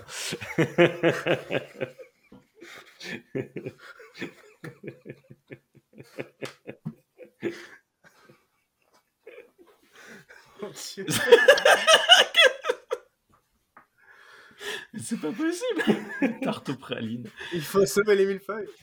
C'est dégueulasse les tartes aux pralines. Euh, on avance On n'est même pas à la moitié là. Oh putain, ça va être long. Scène numéro 14 Dans sa cabine, Archer reçoit la visite de Yarick pour une raison random. Archer l'interpelle et lui dit qu'il sait que sa femme est, enceinte et veut avorter. What? Bon, vous, vous le saviez. Alors ça, c'est pas, Flox. Ouais, Flox. euh, Ah oui, mais c'est pour le bien-être de son vaisseau, là. Il s'est dit, euh, il y a un levier, il y a un moyen de, de pression pour euh, renverser la situation, euh, il faut l'utiliser. Moi, je, je comprends Flox, là. Ok. Le Mm. secret euh, Moi, médical, ça va moi, 5 j'aurais pas hein. fait le rapprochement entre l'avortement, tu sais, la vie privée d'un certain couple avec le. Si bon. parce qu'il y a de la dissidence. Ah, tu penses Oui, en plus, Ouais, euh, c'est ça le. elle a expliqué que, qu'ils n'étaient pas d'accord. hein. Ok. Et euh, par contre, Oui. euh, je crois pas qu'elle ait dit que son mari était au courant qu'elle voulait avorter. Ben, on n'en C'est sait rien. Ouais. Et du coup, ça c'est pas correct, je trouve, de la part d'Archer, par contre, de Hmm. prévenir le mari. Parce que Non mais attendez, on s'en fout de tout courant. ça. On s'en fout de leur relation de couple. On, on s'en fout de l'avortement en soi même. Merde. Mais non, Euh, ce qui est important, c'est de libérer l'Enterprise. Qu'est-ce que c'est ça? Non, ben, non, mais ce que je veux dire, c'est que. euh, Oui, euh, là, you hurt my feelings. Non mais je m'en en- branle. C'est pas une question de feelings, il aurait pu la buter. Et alors? C'est pas grave. Ouais, Le but c'est de libérer l'Enterprise. La pauvre nana, quoi. Non mais oui, la pauvre nana. Mais la pauvre nana déjà à la base d'être euh, le une fanatique Il y en religieuse. a deux, il y a la nana Non, et le mais, bébé. mais, mais quoi qu'il arrive, le, le but c'est de libérer l'Enterprise. On Ben s'en fout. il n'y a pas de bébé encore, ils sont encore, ils sont encore un pour l'avortement. C'est un tas de cellules, ça. Ouais, ouais, il n'y a pas de encore. Mais euh, non, moi je, je- pense que Archer il aurait dû se poser la question ou vérifier auprès de Flox ou essayer de savoir si Marie est au courant ou pas. Bon, il- L'épisode lui donne raison parce que le mari est au courant, mais euh, ça aurait pu créer une situation. euh, Mais non, mais on s'en fout. mais Je non, comprends même pas. C'est c'est Star Trek, on n'est pas dans Star Wars ou, euh, ou dans euh, Starship Troopers. On va pas commencer à buter tout ce qui bouge parce que machin. Mais il faut trouver. Ils sont dans On une situation de on- crise où ils font le moindre prout. Il y a, il y a Il- une explosion dans le vaisseau. Il Donc faut euh, avouer non. que Archer, dans des situations euh, d'urgence, euh, il n'est pas le plus réfléchi. Donc ça va avec son personnage. Il a tendance à juste faire des choses. Je sais pas. Après bon. on- Rémi fâché. ouais. Non mais franchement, on s'en fout. Euh. Archer ouvre alors une faille dans le système Trianon, insérant le doute dans Yarick. Très chouette scène qui commence en plan large de plein pied pour finir en rapproché sur les visages. À chaque contre-champ, la caméra se rapproche. Et ça, c'est très cool. Bravo, Roxana Dawson. C'est la seule fois où je vais le dire. Et oui. Est-ce est-ce que là, euh, alors c'est un peu léger, peut-être, enfin on peut considérer que c'est trop léger, mais est-ce qu'on peut pas dire quand même que l'épisode apporte un peu de nuance sur le fanatisme religieux? Parce que euh, justement, euh, Yarick et sa femme, ils sont, euh, ils sont pas à 100% dans la doctrine euh, de- Oui. du, du gourou, et que donc euh, c'est pas un esprit de ruche, quoi. Ils sont pas tous d'accord forcément entre eux, euh, etc. Oui. C'est peut-être un peu tôt pour le penser, mais. euh, Non, mais surtout avec le. Il y a un moment où Archer lui demande si la religion qui lui a été enseignée quand il était petit. euh, Ouais, est- c'est est- plus tard. celle ça, qui- ouais. est celle- Mm. Ah, c'est plus tard? Ouais, ouais, vas-y, Ah, vas-y, continue. Non, non, c'est correct, je pensais que on peut en parler plus tard. Mm. Mais euh, oui, oui, je suis d'accord avec vous. Oui, c'est vrai, dès ce moment-là, euh, rien que le fait même que la, la femme aille le, avoir le, le, le médecin en disant qu'elle veut, elle veut que ce soit secret, euh, déjà à ce moment-là, on peut se poser la question. Mais c'est surtout, c'est pas le fait qu'elle veuille avorter et que l'avortement en soi, c'est pas l'acte de l'avortement et le fait que ce soit contre la, la, la religion, Mm. c'est surtout le sentiment derrière. C'est la, la raison pour laquelle elle veut avorter, c'est qu'elle ne veut pas euh, amener un enfant ou un nouvel être dans un monde euh, menacé par la guerre constante où elle doit justement suivre des fanatiques qui vont amener s- son enfant en danger en permanence. C'est surtout ça. Ça, c'est ce que j'allais expliquer dans la scène numéro 15. Dans les couloirs, Yarik vient parler avec son épouse. Il lui en veut d'avoir parlé à Flox. Elle lui, il lui demande si elle a fait son avortement. Yarik hésite et se demande si c'est la bonne solution. Elle lui explique qu'elle refuse que son enfant euh, naisse pendant la guerre et la fasse. Yarik lui dit qu'avec le vaisseau, la guerre est bien partie pour s'arrêter, mais elle tient tête et ne s'arrêtera, ça, ça n'arrêtera que dalle selon elle, pardon. Voilà, donc c'est ce que tu disais. Excuse-moi, je, je t'ai Non, coupé, mais du coup, euh, voilà. C'est moi qui t'ai coupé techniquement. Je vous propose un truc, avant de continuer, qu'on fasse la pause miniature sous une, une proposition de Thierry. Euh, on va maintenant faire les pauses miniatures en plein truc. Donc euh, allez-y, c'est parti. Euh, il faudrait insérer une flèche rouge, tu sais, euh, la tenir comme ça, Un truc en carton. pour la, la miniature sur YouTube. Vous êtes prêts? Allez, 3, 2, 1. C'est catastrophique. Quelle honte. J'ai honte de faire ça, je me sens sale. on va pas l'utiliser. Je sais pas. De toute façon, il y a Il faut seulement- qu'on il y a- s'en il y a- serve, parce que si il y tu a- t'en il y a sers le pas, passage où on a éclaté de rire parce que je me- parce que j'ai dit n'importe quoi et c'est un peu ça. En temps normal, j'utilise un moment où on rigole pour faire genre l'émission est super cool. Et là, je sais pas. On verra. En fait, Scène des numéro- miniatures pour pas s'en servir, c'est. euh, Ah, c'est fun. c'est génial. C'est notable. Scène numéro 16. Dans le bureau du capitaine Archer, euh, Jamat le rejoint. Non. Dans le bureau du capitaine, Archer rejoint Jamat qui est en train de lire ses journaux. Jamat est heureux de constater que l'Enterprise est dans l'expense pour la bagarre et la guerre. Archer lui dit que non, ils sont là pour empêcher la guerre. Mais Jamat souligne que leur situation ne sont pas si différentes. Il fait alors référence au fameux incident du sas de décompression auquel Archer se défend en disant que ça ne l'a pas blessé. Il me semble que c'est une chose que un ou vous deux aviez euh, souligné à l'époque, que c'était une manière Ouais, propre. ouais, puisque- ouais, c'est ça, c'est la, de la torture propre visuellement, on va dire. Mais, euh, mais je trouve ça bien que, que ça soit rappelé et en plus qu'il utilise vraiment le terme de torture, parce que je suis pas sûr qu'il avait été utilisé le terme de torture euh, Mm. dans l'épisode en question. Et euh, je sais pas, je trouve ça bien que ça soit rappelé, quoi. C'est et c'est- aussi que ça n'a pas été fait pour rien et ça montre des conséquences aussi pour Archer, quoi. C'est-à-dire qu'il se retrouve dans, on va dire, dans un embarras argumentatif euh, face à ça, quoi. Hmm. Et, et de manière générale, euh, ça, ça crée dans l'épisode un reflet entre l'équipage de l'Enterprise tel qu'il était quand il est parti de la Terre euh, pour aller chasser le Xindi et, et ce groupe-là.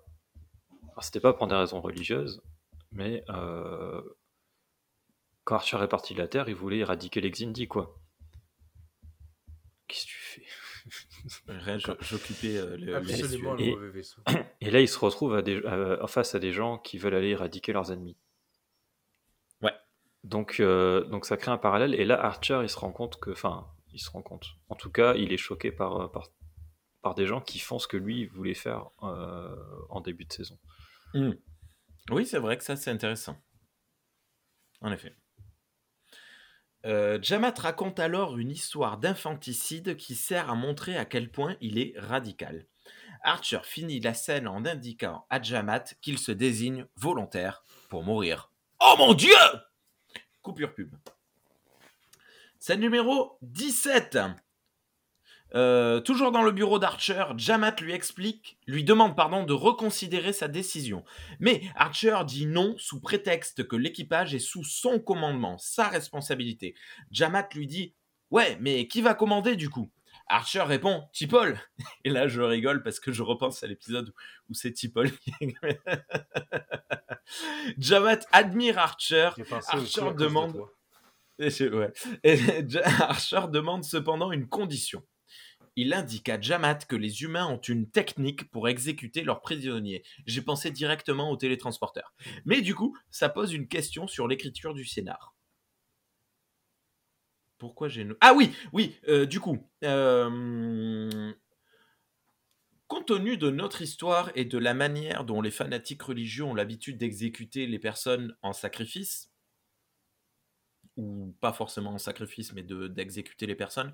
Est-ce que c'est, euh, selon vous, légitime que Jamat accepte euh, ce que lui demande Archer? Je m'étais pas posé la question, mais là, à chaud comme ça, euh, ça me choque pas. D'accord. Non, parce que je sais pas, compte tenu des images qu'on a pu voir sur les 20 dernières années. L'épisode comment dire On n'a pas assez de contexte religieux.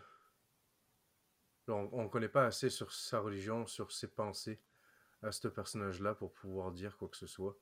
Parce vrai. que s'il nous avait donné plus d'informations, on pourrait dire non, il faut absolument que tu sois. Euh, tu sais, les Klingons, faut qu'il faut qu'il y ait de l'honneur. Hmm. Donc il peut pas mourir comme ça. Donc là, pas forcément pour les prisonniers. Hein pour ceux qui s'exécutent. Oh, mais oui, d'accord, ok. Ah, alors, ça a changé avec Discovery, mais à la base, les Klingons prennent pas de prisonniers. Ils considèrent le fait d'être prisonnier comme déshonorant. Ok. Donc, donc ben là, on sait pas comment ils veulent mourir. On, ne connaît pas leur interprétation de ce qui est après la mort. Euh, si même ils y pensent. Donc, du coup, il n'y a pas assez de, je pense mm. pas assez de contexte pour pouvoir dire que c'est logique ce qu'ils fassent.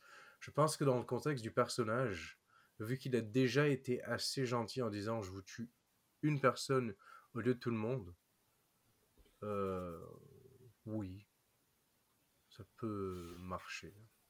Ok. Je crois que j'ai dit une bêtise. Euh, les Klingons de TOS, il me semble qu'ils prennent des prisonniers. voilà, juste, euh, voilà, ça, évitera de. Techniquement, c'est les mêmes. parce qu'on le sait. C'est la même époque. On le sait qu'on va l'avoir dans, le, dans le commentaire. Du coup, ça, ça, marche en plus. Ouais. Sa numéro 18. On se retrouve au téléporteur. Oui, j'avais raison. T-Paul ah. et Archer. J'ai entendu quelqu'un parler. Non, non, je disais oui, oui, c'était c'est évident.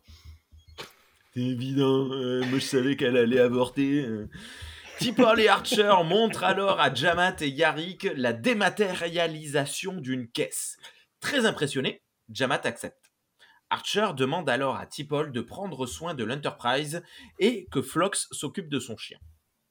Il se tourne vers Jamat et lui dit C'est pas terminé. Après quoi, T'Pol efface Archer du monde des vivants. Je pleure, Jamat prie, T'Pol pleure, tout le monde est triste. Euh, est-ce que j'ai du mal à interpréter le, la réaction de T'Pol. Est-ce que T'Pol a quand même peur que ça ait échoué? Qu'elle est réellement détruit euh, Archer ou pas? Est-ce que on essaye de nous intégrer le doute à nous, euh, spectateurs, spectatrices, ou pas du tout? Alors, je pense qu'on devrait l'avoir, mais je pense pas que l'épisode essaye de nous le mettre. Parce que bon, on sait, bah, en fait, euh, on sait que les téléporteurs de Enterprise sont pas fiables. Hmm. Qui sont bah, fiables pour du matériel, mais pour des êtres vivants, on sait qu'ils sont pas fiables. Mais à date, ils ont tué personne avec le téléporteur. On a vu un seul problème. Il y a le téléporteur de TOS a tué plus de gens que, que, les téléporteurs de, de, Enterprise. En même temps, il l'utilise pour moins de, gens, donc euh, ça se tient. Mais, euh, mais oui, on sait que c'est pas fiable, donc on peut se dire, il risque de mourir. Et en tout cas, les personnages, eux, doivent sûrement se dire, il risque de mourir. Mais je pense pas que l'épisode se dise euh, les spectateurs sont assez cons pour croire qu'on va tuer Archer euh, là. Donc, euh, pire, imagine pire façon de tuer ton, personnage principal. Épisode historique direct. ouais, ok. Ok. Non, mais parce que elle a, on voit qu'elle est émue quand même. On voit qu'il y a de l'émotion dans son regard, mais est-ce qu'elle l'émotion? Est-ce qu'elle est réellement émue? Qu'est-ce qu'elle, Quelle émotion est-ce qu'elle euh, elle aimait Voilà. Elle est émue de la logique de la stratégie de, du plan. Waouh, c'est tellement beau. Euh, on voit que c'est pas c'est pas un chef de guerre, notre, euh, notre beau petit fanatique religieux là ici là. Et on voit aussi qu'il n'est pas euh, technologiquement incliné, parce que sinon, en voyant cette espèce de machine magique qui dématérialise des gens, il aurait pu se dire Waouh, est-ce qu'il n'y a pas moyen d'utiliser ça pour dématérialiser tous ceux que j'aime pas sur ma planète? Ah, oui, ouais. Peut-être que c'est un plan pour plus tard. Hmm. Et là, c'est pas le moment. Et peut-être même d'ailleurs, un chef de guerre aurait peut-être. Euh, un tweeté, dit euh, comment ça fonctionne, euh, qu'est-ce qui se passe, euh, où vont les. Bon, bref. Scène numéro 19. Dématérialise le gars, mais rematérialise une flaque de sang, s'il vous plaît. Je veux voir les restes. du coup, Tipol est obligé de, de, détruire en même temps Portos pour le faire. bon, bref. Yarik et Jamat sont dans l'Obs. Euh, Yarik est contrarié car il y a déjà trois morts alors que les humains ne sont pas leurs ennemis. Jamat le corrige. Ce sont des non-croyants. Ils sont donc nos ennemis. Ah ben oui, logique. Ce qui n'est pas avec moi est contre moi. Voilà, c'est là où je voulais en venir avec la, logique. Euh, je me demandais, euh, bref. Face au questionnement qui ne s'arrête pas de Yarik, Jamat fait un assaut d'autorité de sa position et dit clairement que Yarik flirte avec l'hérésie. Euh, donc oui, c'est cette scène qui m'a mis le doute, moi, qui m'a fait me dire, est-ce que on n'essaie pas de, nous dire, ben, en fait, que c'est pas forcément que religieux ce, propos. Euh, oui, bah, parce que c'est une des fameuses phrases que il me semble que c'est Bush qui l'avait dit. ceux, qui ne sont pas nos amis, nos amis sont nos ennemis, ou je sais plus quoi. Quand, quand il n'était pas content que la France Ouais, qu'on n'ait pas participé et que et du coup ils ont renommé les French fries en Freedom Fries. Alors que c'est même pas français les frites à la base. Bon, c'est pas grave. En fait, ils auraient pu les renommer Belgian Fries. bon, bref. Mais ils avaient euh, déjà les Belgian Waffles. Ils pouvaient pas avoir plusieurs choses de Belgique, voyons donc. Bref. C'est trop petit comme pays pour pouvoir inventer plusieurs choses. Mais c'est possible, oui, parce que tu vois, avec ce que je disais tout à l'heure, euh, il y a quand même un parallèle. Euh, je pense que le parallèle, il peut se faire dans les deux sens, finalement. Et, même, et, du coup, c'est peut-être aussi l'intérêt de l'épisode. Voilà. C'est. Euh, voilà. Mais le problème, c'est que c'est peut-être pas assez appuyé pour le coup. D'habitude, on n'arrête pas de dire qu'il manquait de subtilité, mais là. bon, bref. On va pas, on va pas refaire l'épisode, surtout que là, on est déjà quand même à plus d'une heure pas, pas énormément de choses. Scène numéro 20. Dans l'infirmerie, Flox reçoit un message écrit d'Archer, caché on ne sait où. Archer demande à Flox s'il peut arrêter les explosifs. Flox demande un scan de techno-blabla et se retrouve forcé de fermer la conversation avant qu'un garde ne le surprenne. Garde qui n'aurait pas pu lire la conversation dans tous les cas. Il aurait pu juste lui ah, ben dire c'est du texte qui explique quoi faire avec ma petite potion magique. C'est vrai. Mais du coup, Flox euh, lit l'humain. Enfin, bah, lit l'humain. Lit le, le. Ouais. le terrien. ouais. Très américanisé, moi, désolé. Scène numéro 21. Dans un couloir, un garde se balade et là, Archer tombe du plafond et commence à l'agresser. Je suis trop hilar pour noter quoi que ce soit de ce qui se passe ensuite. Euh, ah oui, non, j'ai voulu mettre une miniature, mais c'est ah, pas la bonne. Euh, c'est génial. Il, arrive depuis comme un, comme un espion dans les films. Euh, ça me fait hurler de rire. Mais là, c'est, on est quand même dans un, dans un truc qui est aussi une, longue tradition de, Star Trek où le, contrôle de l'Enterprise est pris, ou du vaisseau est pris par, par des ennemis. Et tu as un groupe très restreint de une, trois, ça dépend, euh, personnes qui fait de la résistance discrètement en, se baladant dans les tubes de Jeffries. Il y, en a, il, y en a, plein des épisodes comme ça. là, on est en plein dedans. Hein. C'est dommage, on le voit pas euh, ramper. On le voit tranquille. Et donc, scène numéro 22. Parmi toutes les Dans choses un- dans son contrat, je ne rampe pas. Je ne rampe pas. Il a rampé hein, dans Carpenter Street. Euh, dans un coin tranquille, Archer scanne le garde et envoie les résultats à Flox qui trouve l'endroit où est cachée la bombe.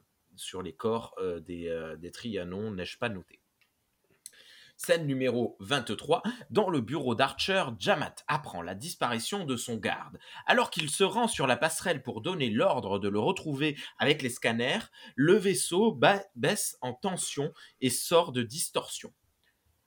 Alors que Jamat s'énerve, Tipol lui dit qu'elle ne sait pas d'où vient la panne. Hein, Archer, elle est super ta remplaçante. Je sais que c'est surtout pour montrer à quel point Archer connaît son vaisseau et est bon dans ce qu'il fait, mais quand même. Mais attends, Euh, est-ce que Tipol est pas en train de mentir? Les Vulcains ne mentent jamais. Oui, mais Tipol, elle ment, elle, a- elle a déjà menti. Ah. Alors, ils, ils mentent quand ils disent qu'ils mentent jamais, les Vulcains. Mais c'est Oui. logique. C'est vrai. mais Il euh, faut croire que 20% de ce que dit un Vulcain. non, bah, ah, je, pense que les deux se marchent, hein, mais euh, Oui. on peut se poser la question de peut-être qu'elle Non, et puis de toute façon, euh, j'ai, j'ai- là, c'était vraiment plus pour la blague parce que Mayweather dit la même chose et Tucker dit la même chose. Donc, euh, euh, dans la salle des machines également, Trip Tucker, nie- Travis. Il Travis dans cet épisode. Ouh. Oui, qui a, qui a plusieurs euh, trucs et d'ailleurs j'y reviens.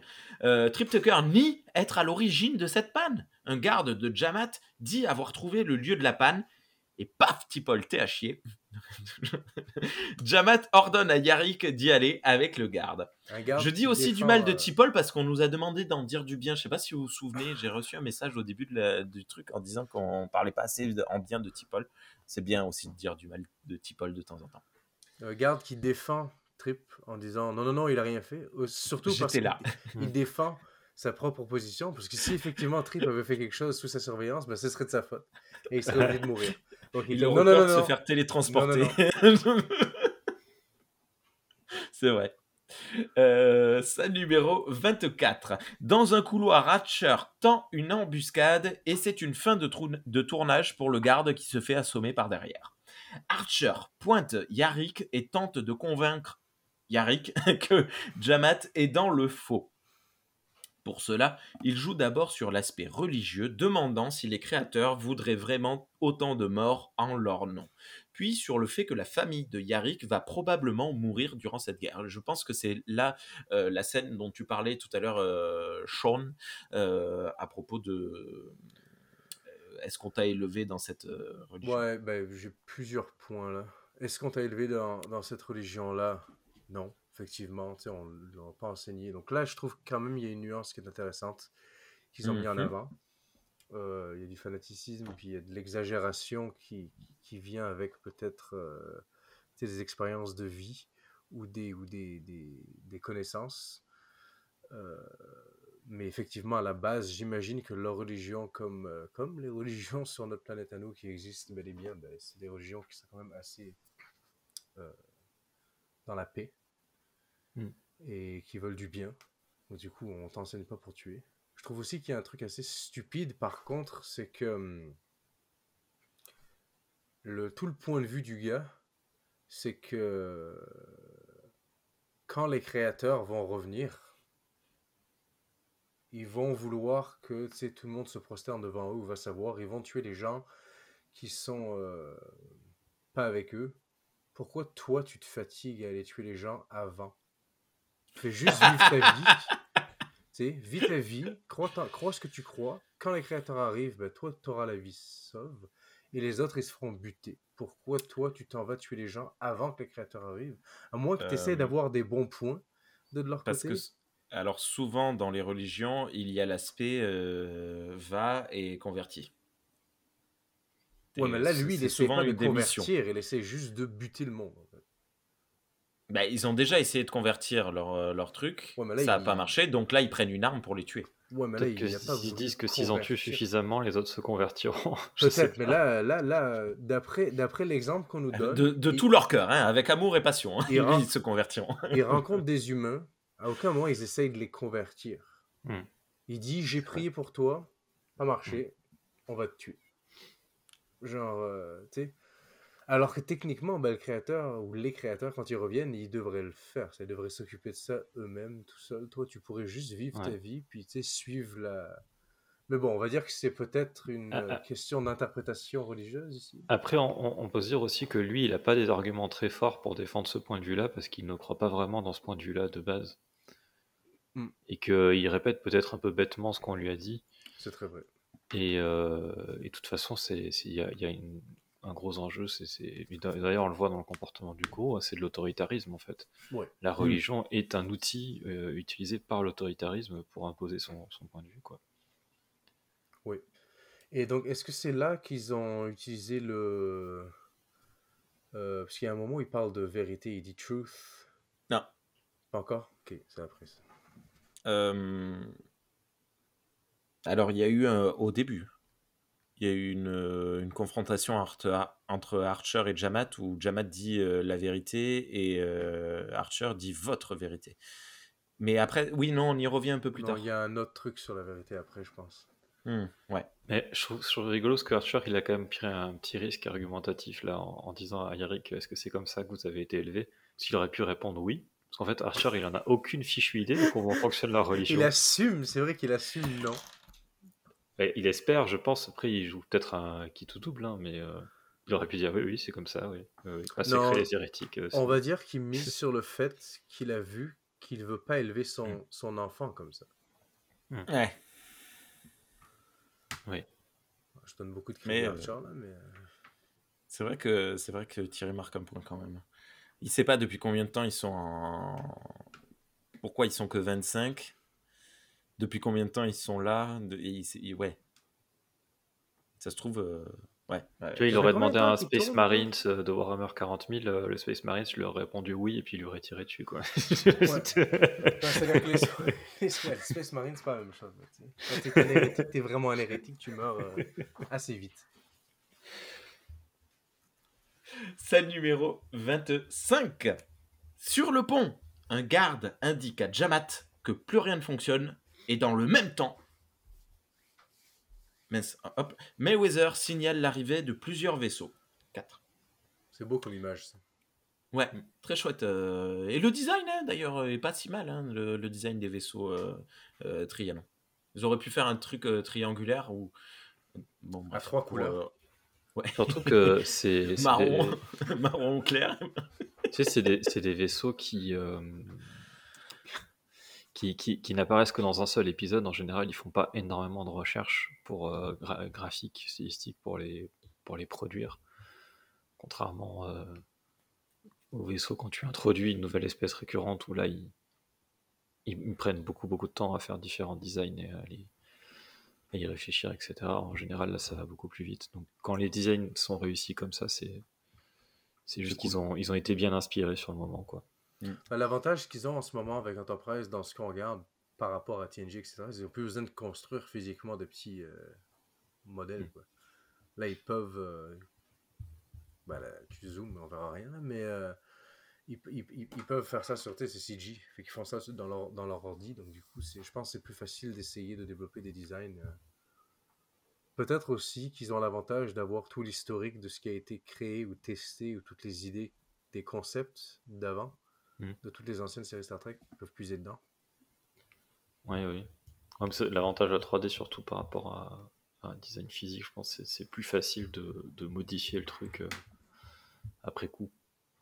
On verra ça en post-prod. Épisode, non, scène 26. De leur côté, Archer et Yarick discutent des origines de la guerre des religions. La bande à Jamat pense que l'étendue delphique a été créée en 9 jours.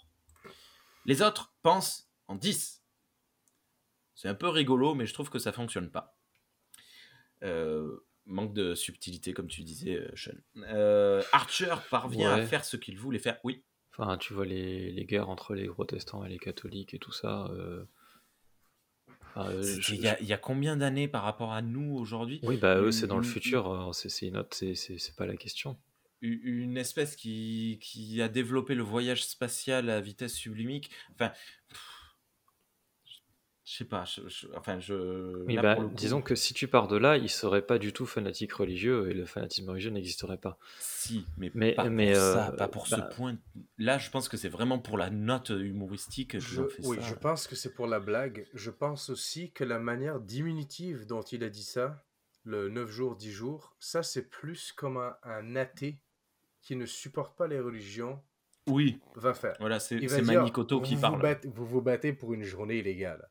Alors que si tu demandes à, effectivement, un catholique ou un protestant, ils vont pouvoir te sortir beaucoup plus de nuances sur leur conflit.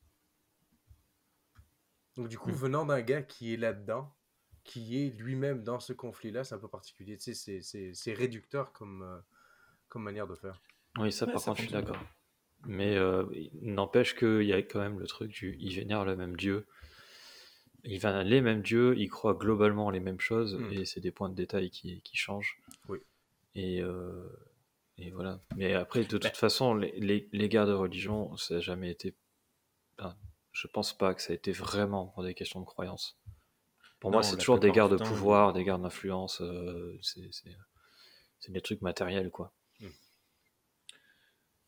Euh, Archer parvient à faire ce qu'il voulait faire, je ne sais pas ce que c'était, euh, mais indique à Yarick qu'il va devoir se rendre sur le pont pour transférer les commandes de systèmes environnementaux à l'infirmerie. Une fois cela fait, Flox pourra libérer une toxine dans le vaisseau, neutralisant les bombes dans les fanatiques. Scène numéro 27. Sur le pont, Jamat entre en contact avec les quatre vaisseaux ennemis. Le ton monte très vite et Jamat ordonne à Tipol de tirer.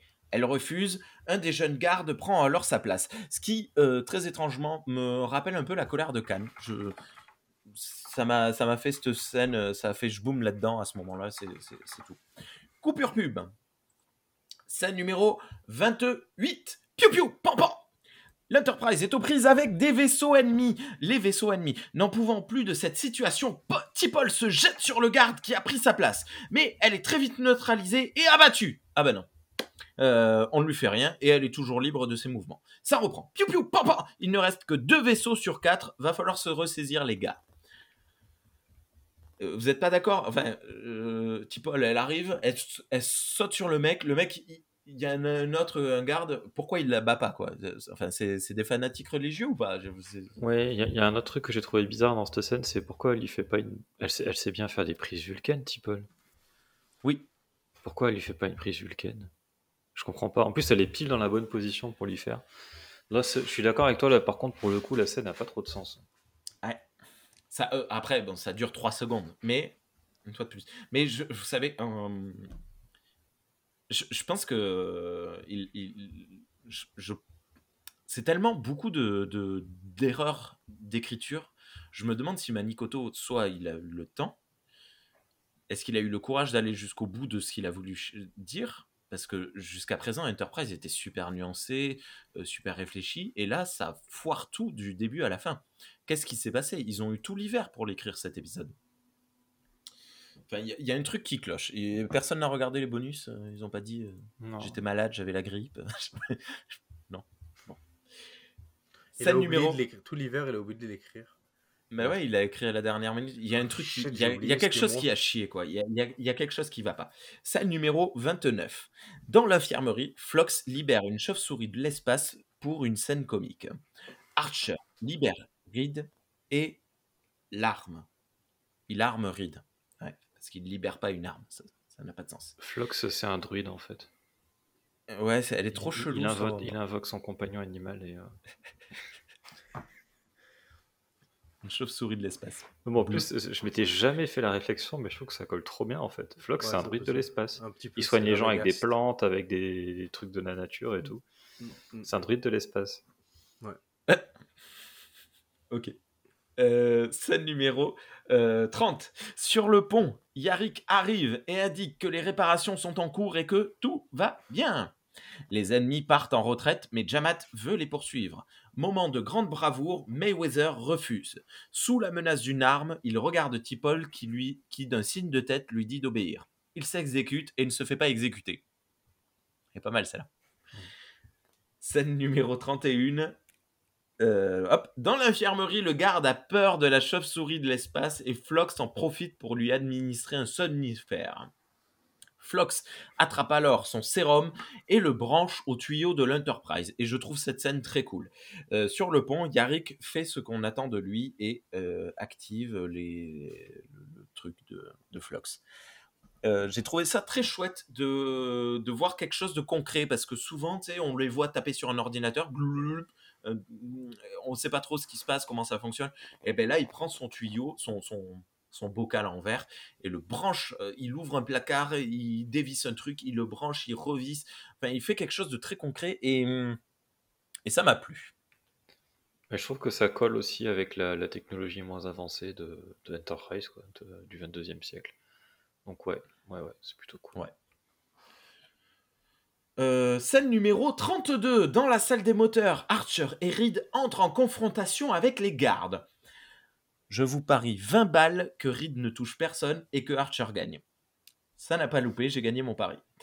Un des gardes euh, feint de se rendre, mais dégoupille son badge pour se suicider. Reed l'abat alors par derrière après avoir réalisé que ça ne fonctionnait plus. La tentative de suicide ne fonctionnait plus. Désolé. Les Lon débarquent et abattent un garde, mais c'est bien Archer qui met un terme à la confrontation.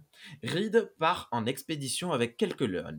Les siens se font abattre et BANG Un fanatique tire sur son arme. Nul autre que choix que bagarre Baissez les sons des micros, attention c'est parti Reed balance son arme sur le fanatique et lui tire et lui saute dessus. Paf Direct du droit dans la gueule Le garde ne se laisse pas faire, mais Reed le saisit et le balance contre une paroi. T'en veux une autre? Bam Il le balance à nouveau contre l'autre paroi. Cool Une lune s'approche et prête à protéger son commandant. Le garde semble reprendre l'avantage. Oh mon dieu, un autre fanatique s'approche Ça y est, le garde a repris l'avantage et cette fois c'est Reed qui se fait projeter contre la paroi. Alors que le fanatique s'approche pour aider son pote, la lone, cachée dans un angle, le voit et oh, double bagarre Elle le désarme d'un seul coup, bam Coup de pied dans le bas du ventre. Le fanatique la saisit et la jette contre une paroi. Il lui saute dessus. Les deux sont à terre. Oh, le pleutre Il essaye de prendre son arme dans le holster. De l'autre côté, le garde soulève Reed du sol et le balance de l'autre côté de la pièce. Mais bien rapidement, Reed se met à genoux et crochet du droit en plein dans la mâchoire. Crochet du gauche, uppercut du droit, KO mais c'est pas fini. L'autre fanatique se relève, il a récupéré l'arme de la lone et s'apprête à l'abattre. Mais c'est sans compter sur Reed qui assomme l'homme très courageusement par derrière. Oh Dernier rebondissement, il s'agissait en fait de l'épouse de Yarick. C'est terminé, tu peux remettre ton casque. Et fait un C'est truc. du fantastique. Il va falloir que je, je, je baisse le son parce que je vois les oscillations. Là, pour le coup, je, je me suis un peu trop lâché. Désolé, mais pas désolé. C'était cool. Bah Elle oui. était chouette cette bagarre, non? Bah Elles sont oui, oui. toujours plus chouettes quand tu les refais. Merci. Euh, non, mais pour le coup, j'ai trouvé cool parce que y- déjà, il n'y avait pas Archer. Hein, parce que j'en ai marre. quelqu'un moi, je- peut nous faire un montage? Excuse-moi. Quelqu'un peut nous faire un montage de cette scène avec ta description par-dessus Euh, le problème, c'est que je parle plus longtemps que ce qui se passe réellement. c'est- Mm. Parce que la bagarre, elle dure pff, 23 secondes. quoi. Et euh, bon, Il bref. faut la passer au ralenti. Ouais. Au moins juste les bams. Bam Euh, ouais, du coup, je disais, non, mais moi j'en ai marre de voir Archer tout le temps dominer, tout le temps, c'est super chiant. Dès qu'il a une arme, tu sais que les ennemis ont aucune chance. Et du coup, ça me faisait plaisir parce que cette nana, euh, ça fait deux ou trois fois qu'on la voit se battre et à chaque fois, euh, elle est en difficulté et puis elle gagne. Bon, là, pour le coup, elle a perdu, mais coup de bol. Et Reed, j'aime bien parce que c'est celui qui est censé être le bagarreur de l'équipage et on le voit jamais se battre. Donc, moi, ça m'a fait plaisir. Hmm. Scène numéro 33. Sur le pont, les ennemis des fanatiques envoient un message. Ils se rendent. Jamat s'en moque et ordonne le feu. Mais les armes ne répondent plus. Archer appelle le pont. Il indique que le contrôle du vaisseau a été transféré en ingénierie. Également, les explosifs dans les corps des fanatiques ne fonctionnent plus. Ceci étant dit, les ennemis des fanatiques reviennent à l'attaque. Pourquoi? On ne sait pas. Alors que Jamat hurle à Archer de remettre les commandes en marche, une équipe de l'ON, menée par Reed, Reed pardon, débarque et reprend le contrôle dans quelques échanges musclés. Les scènes de bagarre euh, et d'é- d'échanges de feu sont, sont vraiment cool, je trouve. Ah mince, il y avait des captures d'écran. Oui, j'ai mis le, le lancer de, le lancer de fusil. Ouais, il trouvé ça son trop fusil cool. en pleine tronche, c'est génial. Mais écoute, elle marche plus. Autant Ouais, voilà, l'utiliser c'est à l'ancienne. c'est une arme à projectile. T'as lu euh, L'Enfance de Troy, euh, Thierry? Oui, quand il balance les arbalètes, là. J'adorais cette scène. Donc pour ceux qui Donc- connaissent pas, c'est donc c'est une BD d'aventure. Il y a un troll qui s'appelle Ebus, c'est le troll Ebus. haha. Et, euh, et il se retrouve dans une situation où ils Attends, sont quoi, c'est un jeu de mots? En combat aérien. Bah oui. Tous les noms des trolls, Mm. c'est des jeux de mots. Les Et- trolls et bus Et en fait, ils sont, euh, ils ont. Attends, un- non, non, non, attends, attends, j'ai pas, j'ai pas compris en quoi c'était un jeu de mots. Tu connais pas le troll Ebus Non Tu sais, c'est les. Comment ça s'appelle? Je cherche un synonyme. C'est un moyen de transport en commun. D'accord, Les bus. ok. Ah ok, c'est rigolo. Euh, Et, et donc, euh, et donc il y a des, bref, il y a des arbalètes, il y a des ennemis à distance qui, qui, leur- qui les canardent. Et du coup, il prend les arbalètes et il, il sait pas ce que c'est, c'est un troll. Donc, euh, il- au lieu de tirer avec les arbalètes, il prend les arbalètes et il les jette à la tronche des ennemis. Et le pire, c'est que ça Et marche. hein. Parce que c'est comme il a beaucoup de force euh, et qu'il vise bien, bah voilà. Euh, c'est bien, j'apprends des trucs euh, 15 ans plus tard, euh, même presque 20 ans plus tard, 20 ans plus tard, ouais. Bon, bref. Scène numéro 34. Ok, la passerelle est sécurisée, mais reste à arrêter les attaques. Archer appelle les autres vaisseaux et leur indique avoir repris le contrôle. En gage de bonne foi, il arrête ses propres armes. Le commandant des vaisseaux est satisfait et ils s'en vont. Quoi? Pourquoi est-ce qu'ils s'en vont? Bah, parce que euh, parce qu'ils ont, ils ont leurs ennemis ont été. euh, Ne justifie pas mais- tout, euh, Thierry, ne justifie pas tout. bah, si, Ils ont tort. Pourquoi? Ben, des- ils ont des hérétiques euh, à, leur, à leur, euh, leur disposition, pourquoi est-ce qu'ils s'en vont? Oui, mais peut-être que eux, ils sont pas dans, ils sont pas aussi euh, f- autant des fous meurtriers que. que, que le- Mais c'est pas, c'est pas des fous meurtriers, c'est ils ont des mecs qui sont extrêmement dangereux à, à portée de main. Et pourquoi est-ce qu'ils les demandent pas à ce qu'ils leur soient remis comme prisonniers? Enfin, c'est pas normal. Tu, toi, je, euh, euh, je débarque chez toi, j'essaye de te tuer, et là il y a la, il y a ton voisin qui, qui me fait une clé de bras et qui me bloque. Qu'est-ce que tu fais? Tu t'en vas? Non. non Bah, je suis chez la moi, je peux police pas tu- partir. Bon, c'était mauvais exemple. Mais euh, non, non, ça marche pas. Scène numéro 35. En prison, Jamat est en train de méditer alors qu'Archer vient le voir pour lui indiquer être en approche de Trianon. J'ai encore faim. Jamat le menace, lui disant qu'il s'en est pris à quelque chose de sacré. La seule chose qui compte, c'est la vérité sacrée. Archer sourit et lui dit Tu veux la voir, la vérité? C'est ça que, dont tu voulais parler, Sean? Oui. La vérité sacrée? Ouais. Euh, je- Ils disent pas vérité sacrée, ils disent, ils parlent de, ils disent qu'il y a uniquement la vérité qui compte, puis euh, ils disent quelque chose du style, il faut euh, suivre la vérité que, non, c'est Archer qui dit quelque chose du style, il ne faut pas suivre euh, la vérité que que nos meneurs nous nous disent ou quelque chose du style. Faudrait que j'aille chercher le dialogue. Ah, Ça, c'était peut-être plus tôt, en fait. Parce que là, il me semble que c'est vraiment des coups de vérité. Ah ouais, vérité. Ok. En Mais, tout cas, bah, ouais. bah, dans l'épisode, il y a un moment où Archer dit que suivre, euh, suivre une vérité qui a été établie par l'un de nos chefs, euh, comme genre, sans, sans, sans y réfléchir à deux fois, c'est pas, c'est pas la chose Mm. qu'il faut faire. Et je trouve Mm. que ça s'applique autant au fanatisme religieux que la contre-attaque américaine lance- lancée euh, contre le, le- le- le 11 septembre, effectivement. Ils ont suivi la vérité qu'a dit leur président. Il n'y a pas de vérité là.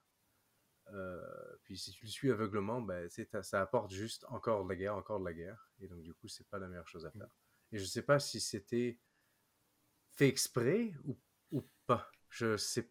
Il y a une ironie dans la, dans, dans la manière dont- ils l'ont dit, mais je sais pas si cet épisode est assez euh, méta ou assez euh, self-aware Mais c'est ça le problème, c'est que depuis le début, on n'arrête pas de dire qu'il il- Que la série l'est, mais cet épisode-là, il me paraît vraiment confus. Ouais, il y a un gros souci. Bah, tu vois, bah, je sais pas, parce que tu vois, euh, Rémi parlait tout à l'heure de la phrase de Bush, qui est Ouais. Hmm. reprise.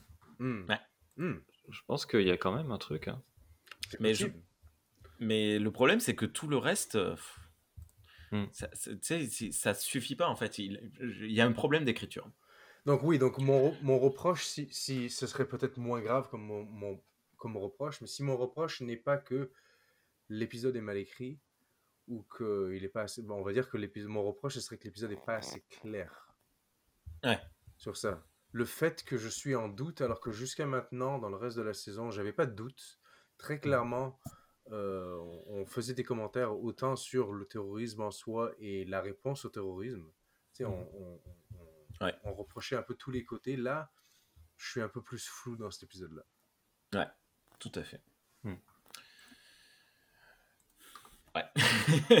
On, on peut dire qu'il nuance, Pardon. il nuance de manière trop nuancée. Waouh. Sur- Surnuance. Il est, il est dilué du- dans sa nuance. Scène numéro 36, euh, qui est également la dernière scène de l'épisode. Superbe image de l'Enterprise en orbite autour de la planète euh, et duquel deux navettes se détachent. C'est euh, c'est vraiment joli, je trouve. Une fois posé sur la planète, le groupe de Jamat euh, sort de la navette et découvre une planète désolée. Huit mois plus tôt, la guerre a fait son œuvre sur la planète. Plus aucune ville majeure n'existe, tout est dévasté. Voilà la paix. Et c'est ainsi que se termine l'épisode.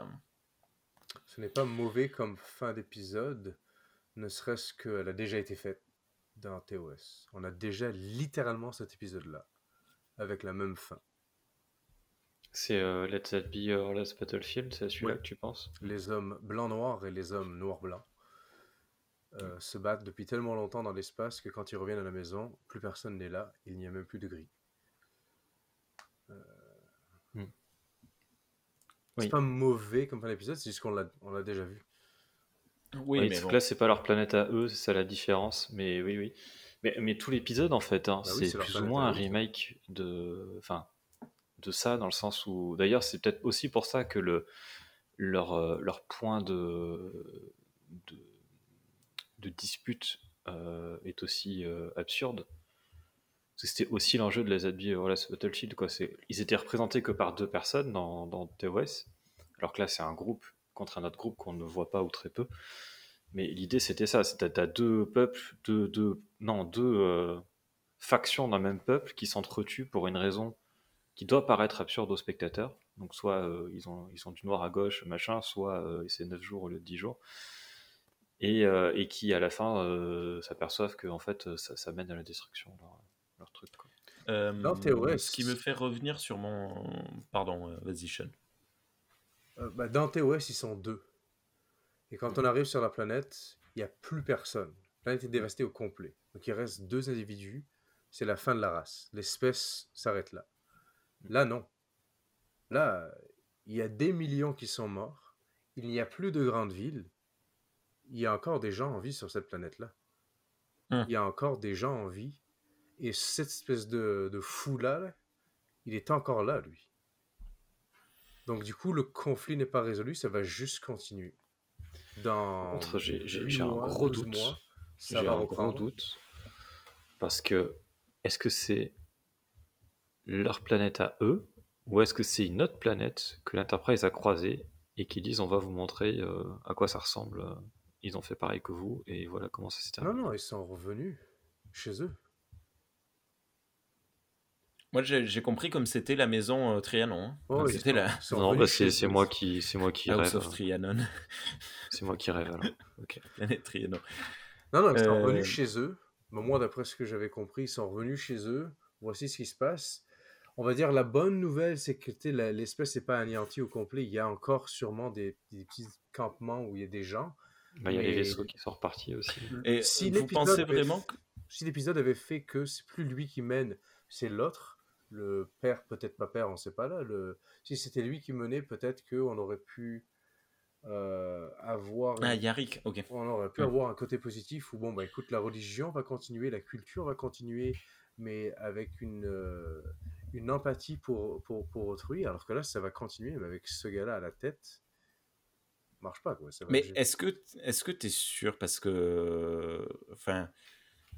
Je pense qu'on ne sait rien. pas. Déjà, premièrement, quand il sort de la navette, il est extrêmement choqué. Oui, peut-être que Et ça en lui a plus, on- on- il n'est pas libre là. Enfin, moi, il n'est pas, il m'est pas présenté comme libre. C'est juste là euh, Archer qui, le, qui lui met, tiens, euh, contemple. Mais pour moi, c'est pas un homme libre. hein. Il, est, il, est, il est prisonnier de quelque chose. hein. Enfin, ils vont pas juste le balancer comme ça sur sa planète après, après ce qu'il a fait. Il Je, doit être puni je pour ce qu'il a fait. comprends, mais tu sais, il y a encore des gens de nos jours qui suivent Charles Manson. C'est vrai. Oui. What? Ok. Tu sais, puis ce gars-là, c'est ni un chef religieux, ni rien du tout. C'est juste un taré. Il est en prison depuis, il va savoir combien d'années. Ok. Il y, a, il y a des fous euh, aux États-Unis qui se disent des vampires et ils faisaient des espèces de, tu sais, des, euh, des vas-y que je te bois ton sang dans des, dans des cimetières. Ils se sont fait mettre en prison. Ils ont encore des fanatiques qui les suivent et qui attendent leur sortie et qui leur envoient du courrier. Sais, Ok. mettre un gars comme ça en prison, pour moi, c'est pas vraiment une solution. Ok. Après, la fin est ouverte, on ne sait pas euh, La fin est ouverte, va évoluer, comment pas. les autres vont évoluer. Elle est plutôt toute grise. voilà. Elle n'est pas toute verte, parce que là, tout est détruit. Euh, J'ai noté euh, un épisode qui semble plus nuancé qu'il n'y paraît pour nous qui l'analysons, mais en réalité, quand tu le regardes simplement euh, un soir, c'est au contraire très peu nuancé. Je devais être fatigué quand j'ai fait cette phrase, mais en gros, euh, voilà, nous, on hésite, on se dit, bon, En gros, t'as anticipé qu'on allait, qu'on allait montrer la nuance de l'épisode, et du coup, t'as dit non, non, mais tout ce qu'on a dit, Bah, c'est parce de la que je merde. l'ai je noté aussi, mais en fait, euh, l'astuce, c'est que là, nous, on le regarde. Mais imagine, il est 17h, tu rentres du lycée, tu allumes ta télé et tu te cales devant Enterprise. Est-ce que tu notes la nuance de cet épisode? Euh, je, je- je doute fortement. Par contre, j'ai pris une note euh, que je trouve assez intéressante depuis le, forum de la communauté francophone de Star Trek. Euh, une personne a dit En outre, cet épisode introduit un concept fascinant de sacraliser, entre guillemets, la science et le progrès technique. L'étendue delphique en est d'autant plus riche. Euh, souvent, la religion a un aspect naturaliste. Et là, pour le coup, on déifie les créateurs des sphères, alors que les sphères, c'est clairement de la technologie. Mm. Tu vois, il y avait, il y avait ce côté intéressant. Parce que jusqu'à présent, même dans Deep Space Nine, par exemple, le vortex, tu vois, c'est ultra, c'est naturel, quoi. C'est, c'est un, un événement euh, naturel. Et, et j'ai trouvé cette phrase euh, assez cool, euh, et c'est vrai. Mm. Pour le coup, je, trouve, je trouve ça intéressant qu'il y ait des personnes qui euh, vénèrent les créateurs des, des sphères. C'est, c'est peut-être pas la première fois qu'on le voit hein, dans Star Trek, probablement pas d'ailleurs, même, mais, euh, mais bon, c'était notable. Ah ouais, je suis, d'accord. Et ça nous permet de finir sur une note un peu plus euh, positive. voilà. D'autres choses à dire sur cet épisode? Pff, on a, on a fait presque deux heures. hein. Bah, ça, touchait à des sujets. euh, Complexe. Ben ouais, c'est ça. Donc forcément. les- C'était compliqué. Voilà. Bon, Et ok, Je- je vous ai rincé, il n'y a rien je- à dire. non, je, vais, je vais quand même dire quelque chose. oui, Euh, quand il s'agit de sujets complexes, donc là, là on parlait de, de religion et puis de fanatisme religion, euh, religieux, pardon. On peut parler de toutes sortes d'autres sujets tout aussi complexes dans Star Trek. Des fois ça réussit, des fois ça réussit pas. C'est pas pour ça qu'il faut arrêter de le faire. Bien au contraire, il faut continuer à faire des épisodes. Des fois, effectivement, bon, ça, va, ça échouer. Des fois, ça va éch- échouer pour moi et pas pour quelqu'un d'autre. Mm. Mais, euh, mais je trouve que c'est quand même important d'avoir ce genre de conversation-là. Et c'est Mm. important pour la série et surtout pour une IP comme Star Trek de continuer à pousser ce genre de conversation. Ouais. Parce que c'est grâce à ça que Star Trek a autant de, de- de- on va dire, d'influence et d'impact. Et je trouve aussi que c'est grâce à ce genre de conversation-là qu'on peut faire avancer qui on est et, euh, et les prochaines générations. Puis Wow. effectivement, des fois, tu fais des épisodes qui sont très bien, des fois tu fais des épisodes qui sont pourris, mais tu peux quand même les regarder puis en tirer quelque chose. Ne serait-ce que, hey, ben avant on pensait comme ça, puis maintenant pense plus comme ça. On vit dans une société. Effectivement. Qui évolue en permanence. Donc, euh, oui. Euh, Est-ce que je peux quand même faire du populisme euh, en disant ouais ben, de toute façon c'est bien beau mais moi j'en ai ras le cul je veux des Xindi et je veux la bagarre je, je suis pas là pour regarder des Péloy euh, qui sont une guerre sainte depuis mille ans et ouais non mais c'est vrai ça me saoule quand même. Ça fait ça fait cinq ou six épisodes que on n'a pas les Xindi quoi qu'on n'a pas d'histoire qu'il se passe rien que ça avance pas euh, que on a une tout petit euh, truc à grippe et puis en fait euh, ben voilà il y a un connard qui arrive et qui efface toute l'histoire euh, tout l'historique. C'est Eh chiant. ben, justement, je. Je, je, je non mais je, suis là, t'énerver je parce fais du populisme là c'est fait exprès. Vas-y euh, Thierry. Justement, je trouve ça intéressant aussi dans, dans le sens que ben, ça montre qu'ils galèrent à atteindre leur objectif. Quoi. Ça tombe pas tout cuit. euh, ils, ont des, ils ont des setbacks, ils ont des trucs. euh, Et, et, l'événement anecdotique, tu sais, genre tu dis, il y a toujours un tout petit truc euh, qui, genre, mais, mais c'est rien. Genre comme là, quand il, quand il fait reculer l'intrigue en effaçant la, la base de données. C'est pas euh, un truc qui va rester isolé, ça va servir dans la suite. Là, ça fait comme cet épisode que Trip, il a même pas parlé de sa sœur. Fait que, tu sais. Ouais, c'est vrai. ma soeur est morte ok Ah. Bon, écoutez, je, je pense qu'on peut en terminer. Merci beaucoup à tous les deux, c'était très cool. Euh, je m'attendais vraiment pas à faire aussi long et euh, je m'attendais à, à vraiment pas être à ce que nous soyons euh, légèrement nuancés dans notre propos. Euh, donc euh, merci euh, encore une fois pour cette aventure à tous les deux. À bientôt Thierry, bonne soirée. À bientôt, bonne soirée. À bientôt Sean, bonne soirée. Bonne soirée. Euh, longue vie et prosopopée, soyez bénis. Ah merde, je t'ai coupé Thierry. Non, bah, débrouillez-vous recommence. maintenant. Il a plus envie. Je boude. Non, bon, tant pis. Allez, fin de, fin de transmission, fin de euh, computer and programme. Voilà. On fait une dernière vignette pour la route, tu sais.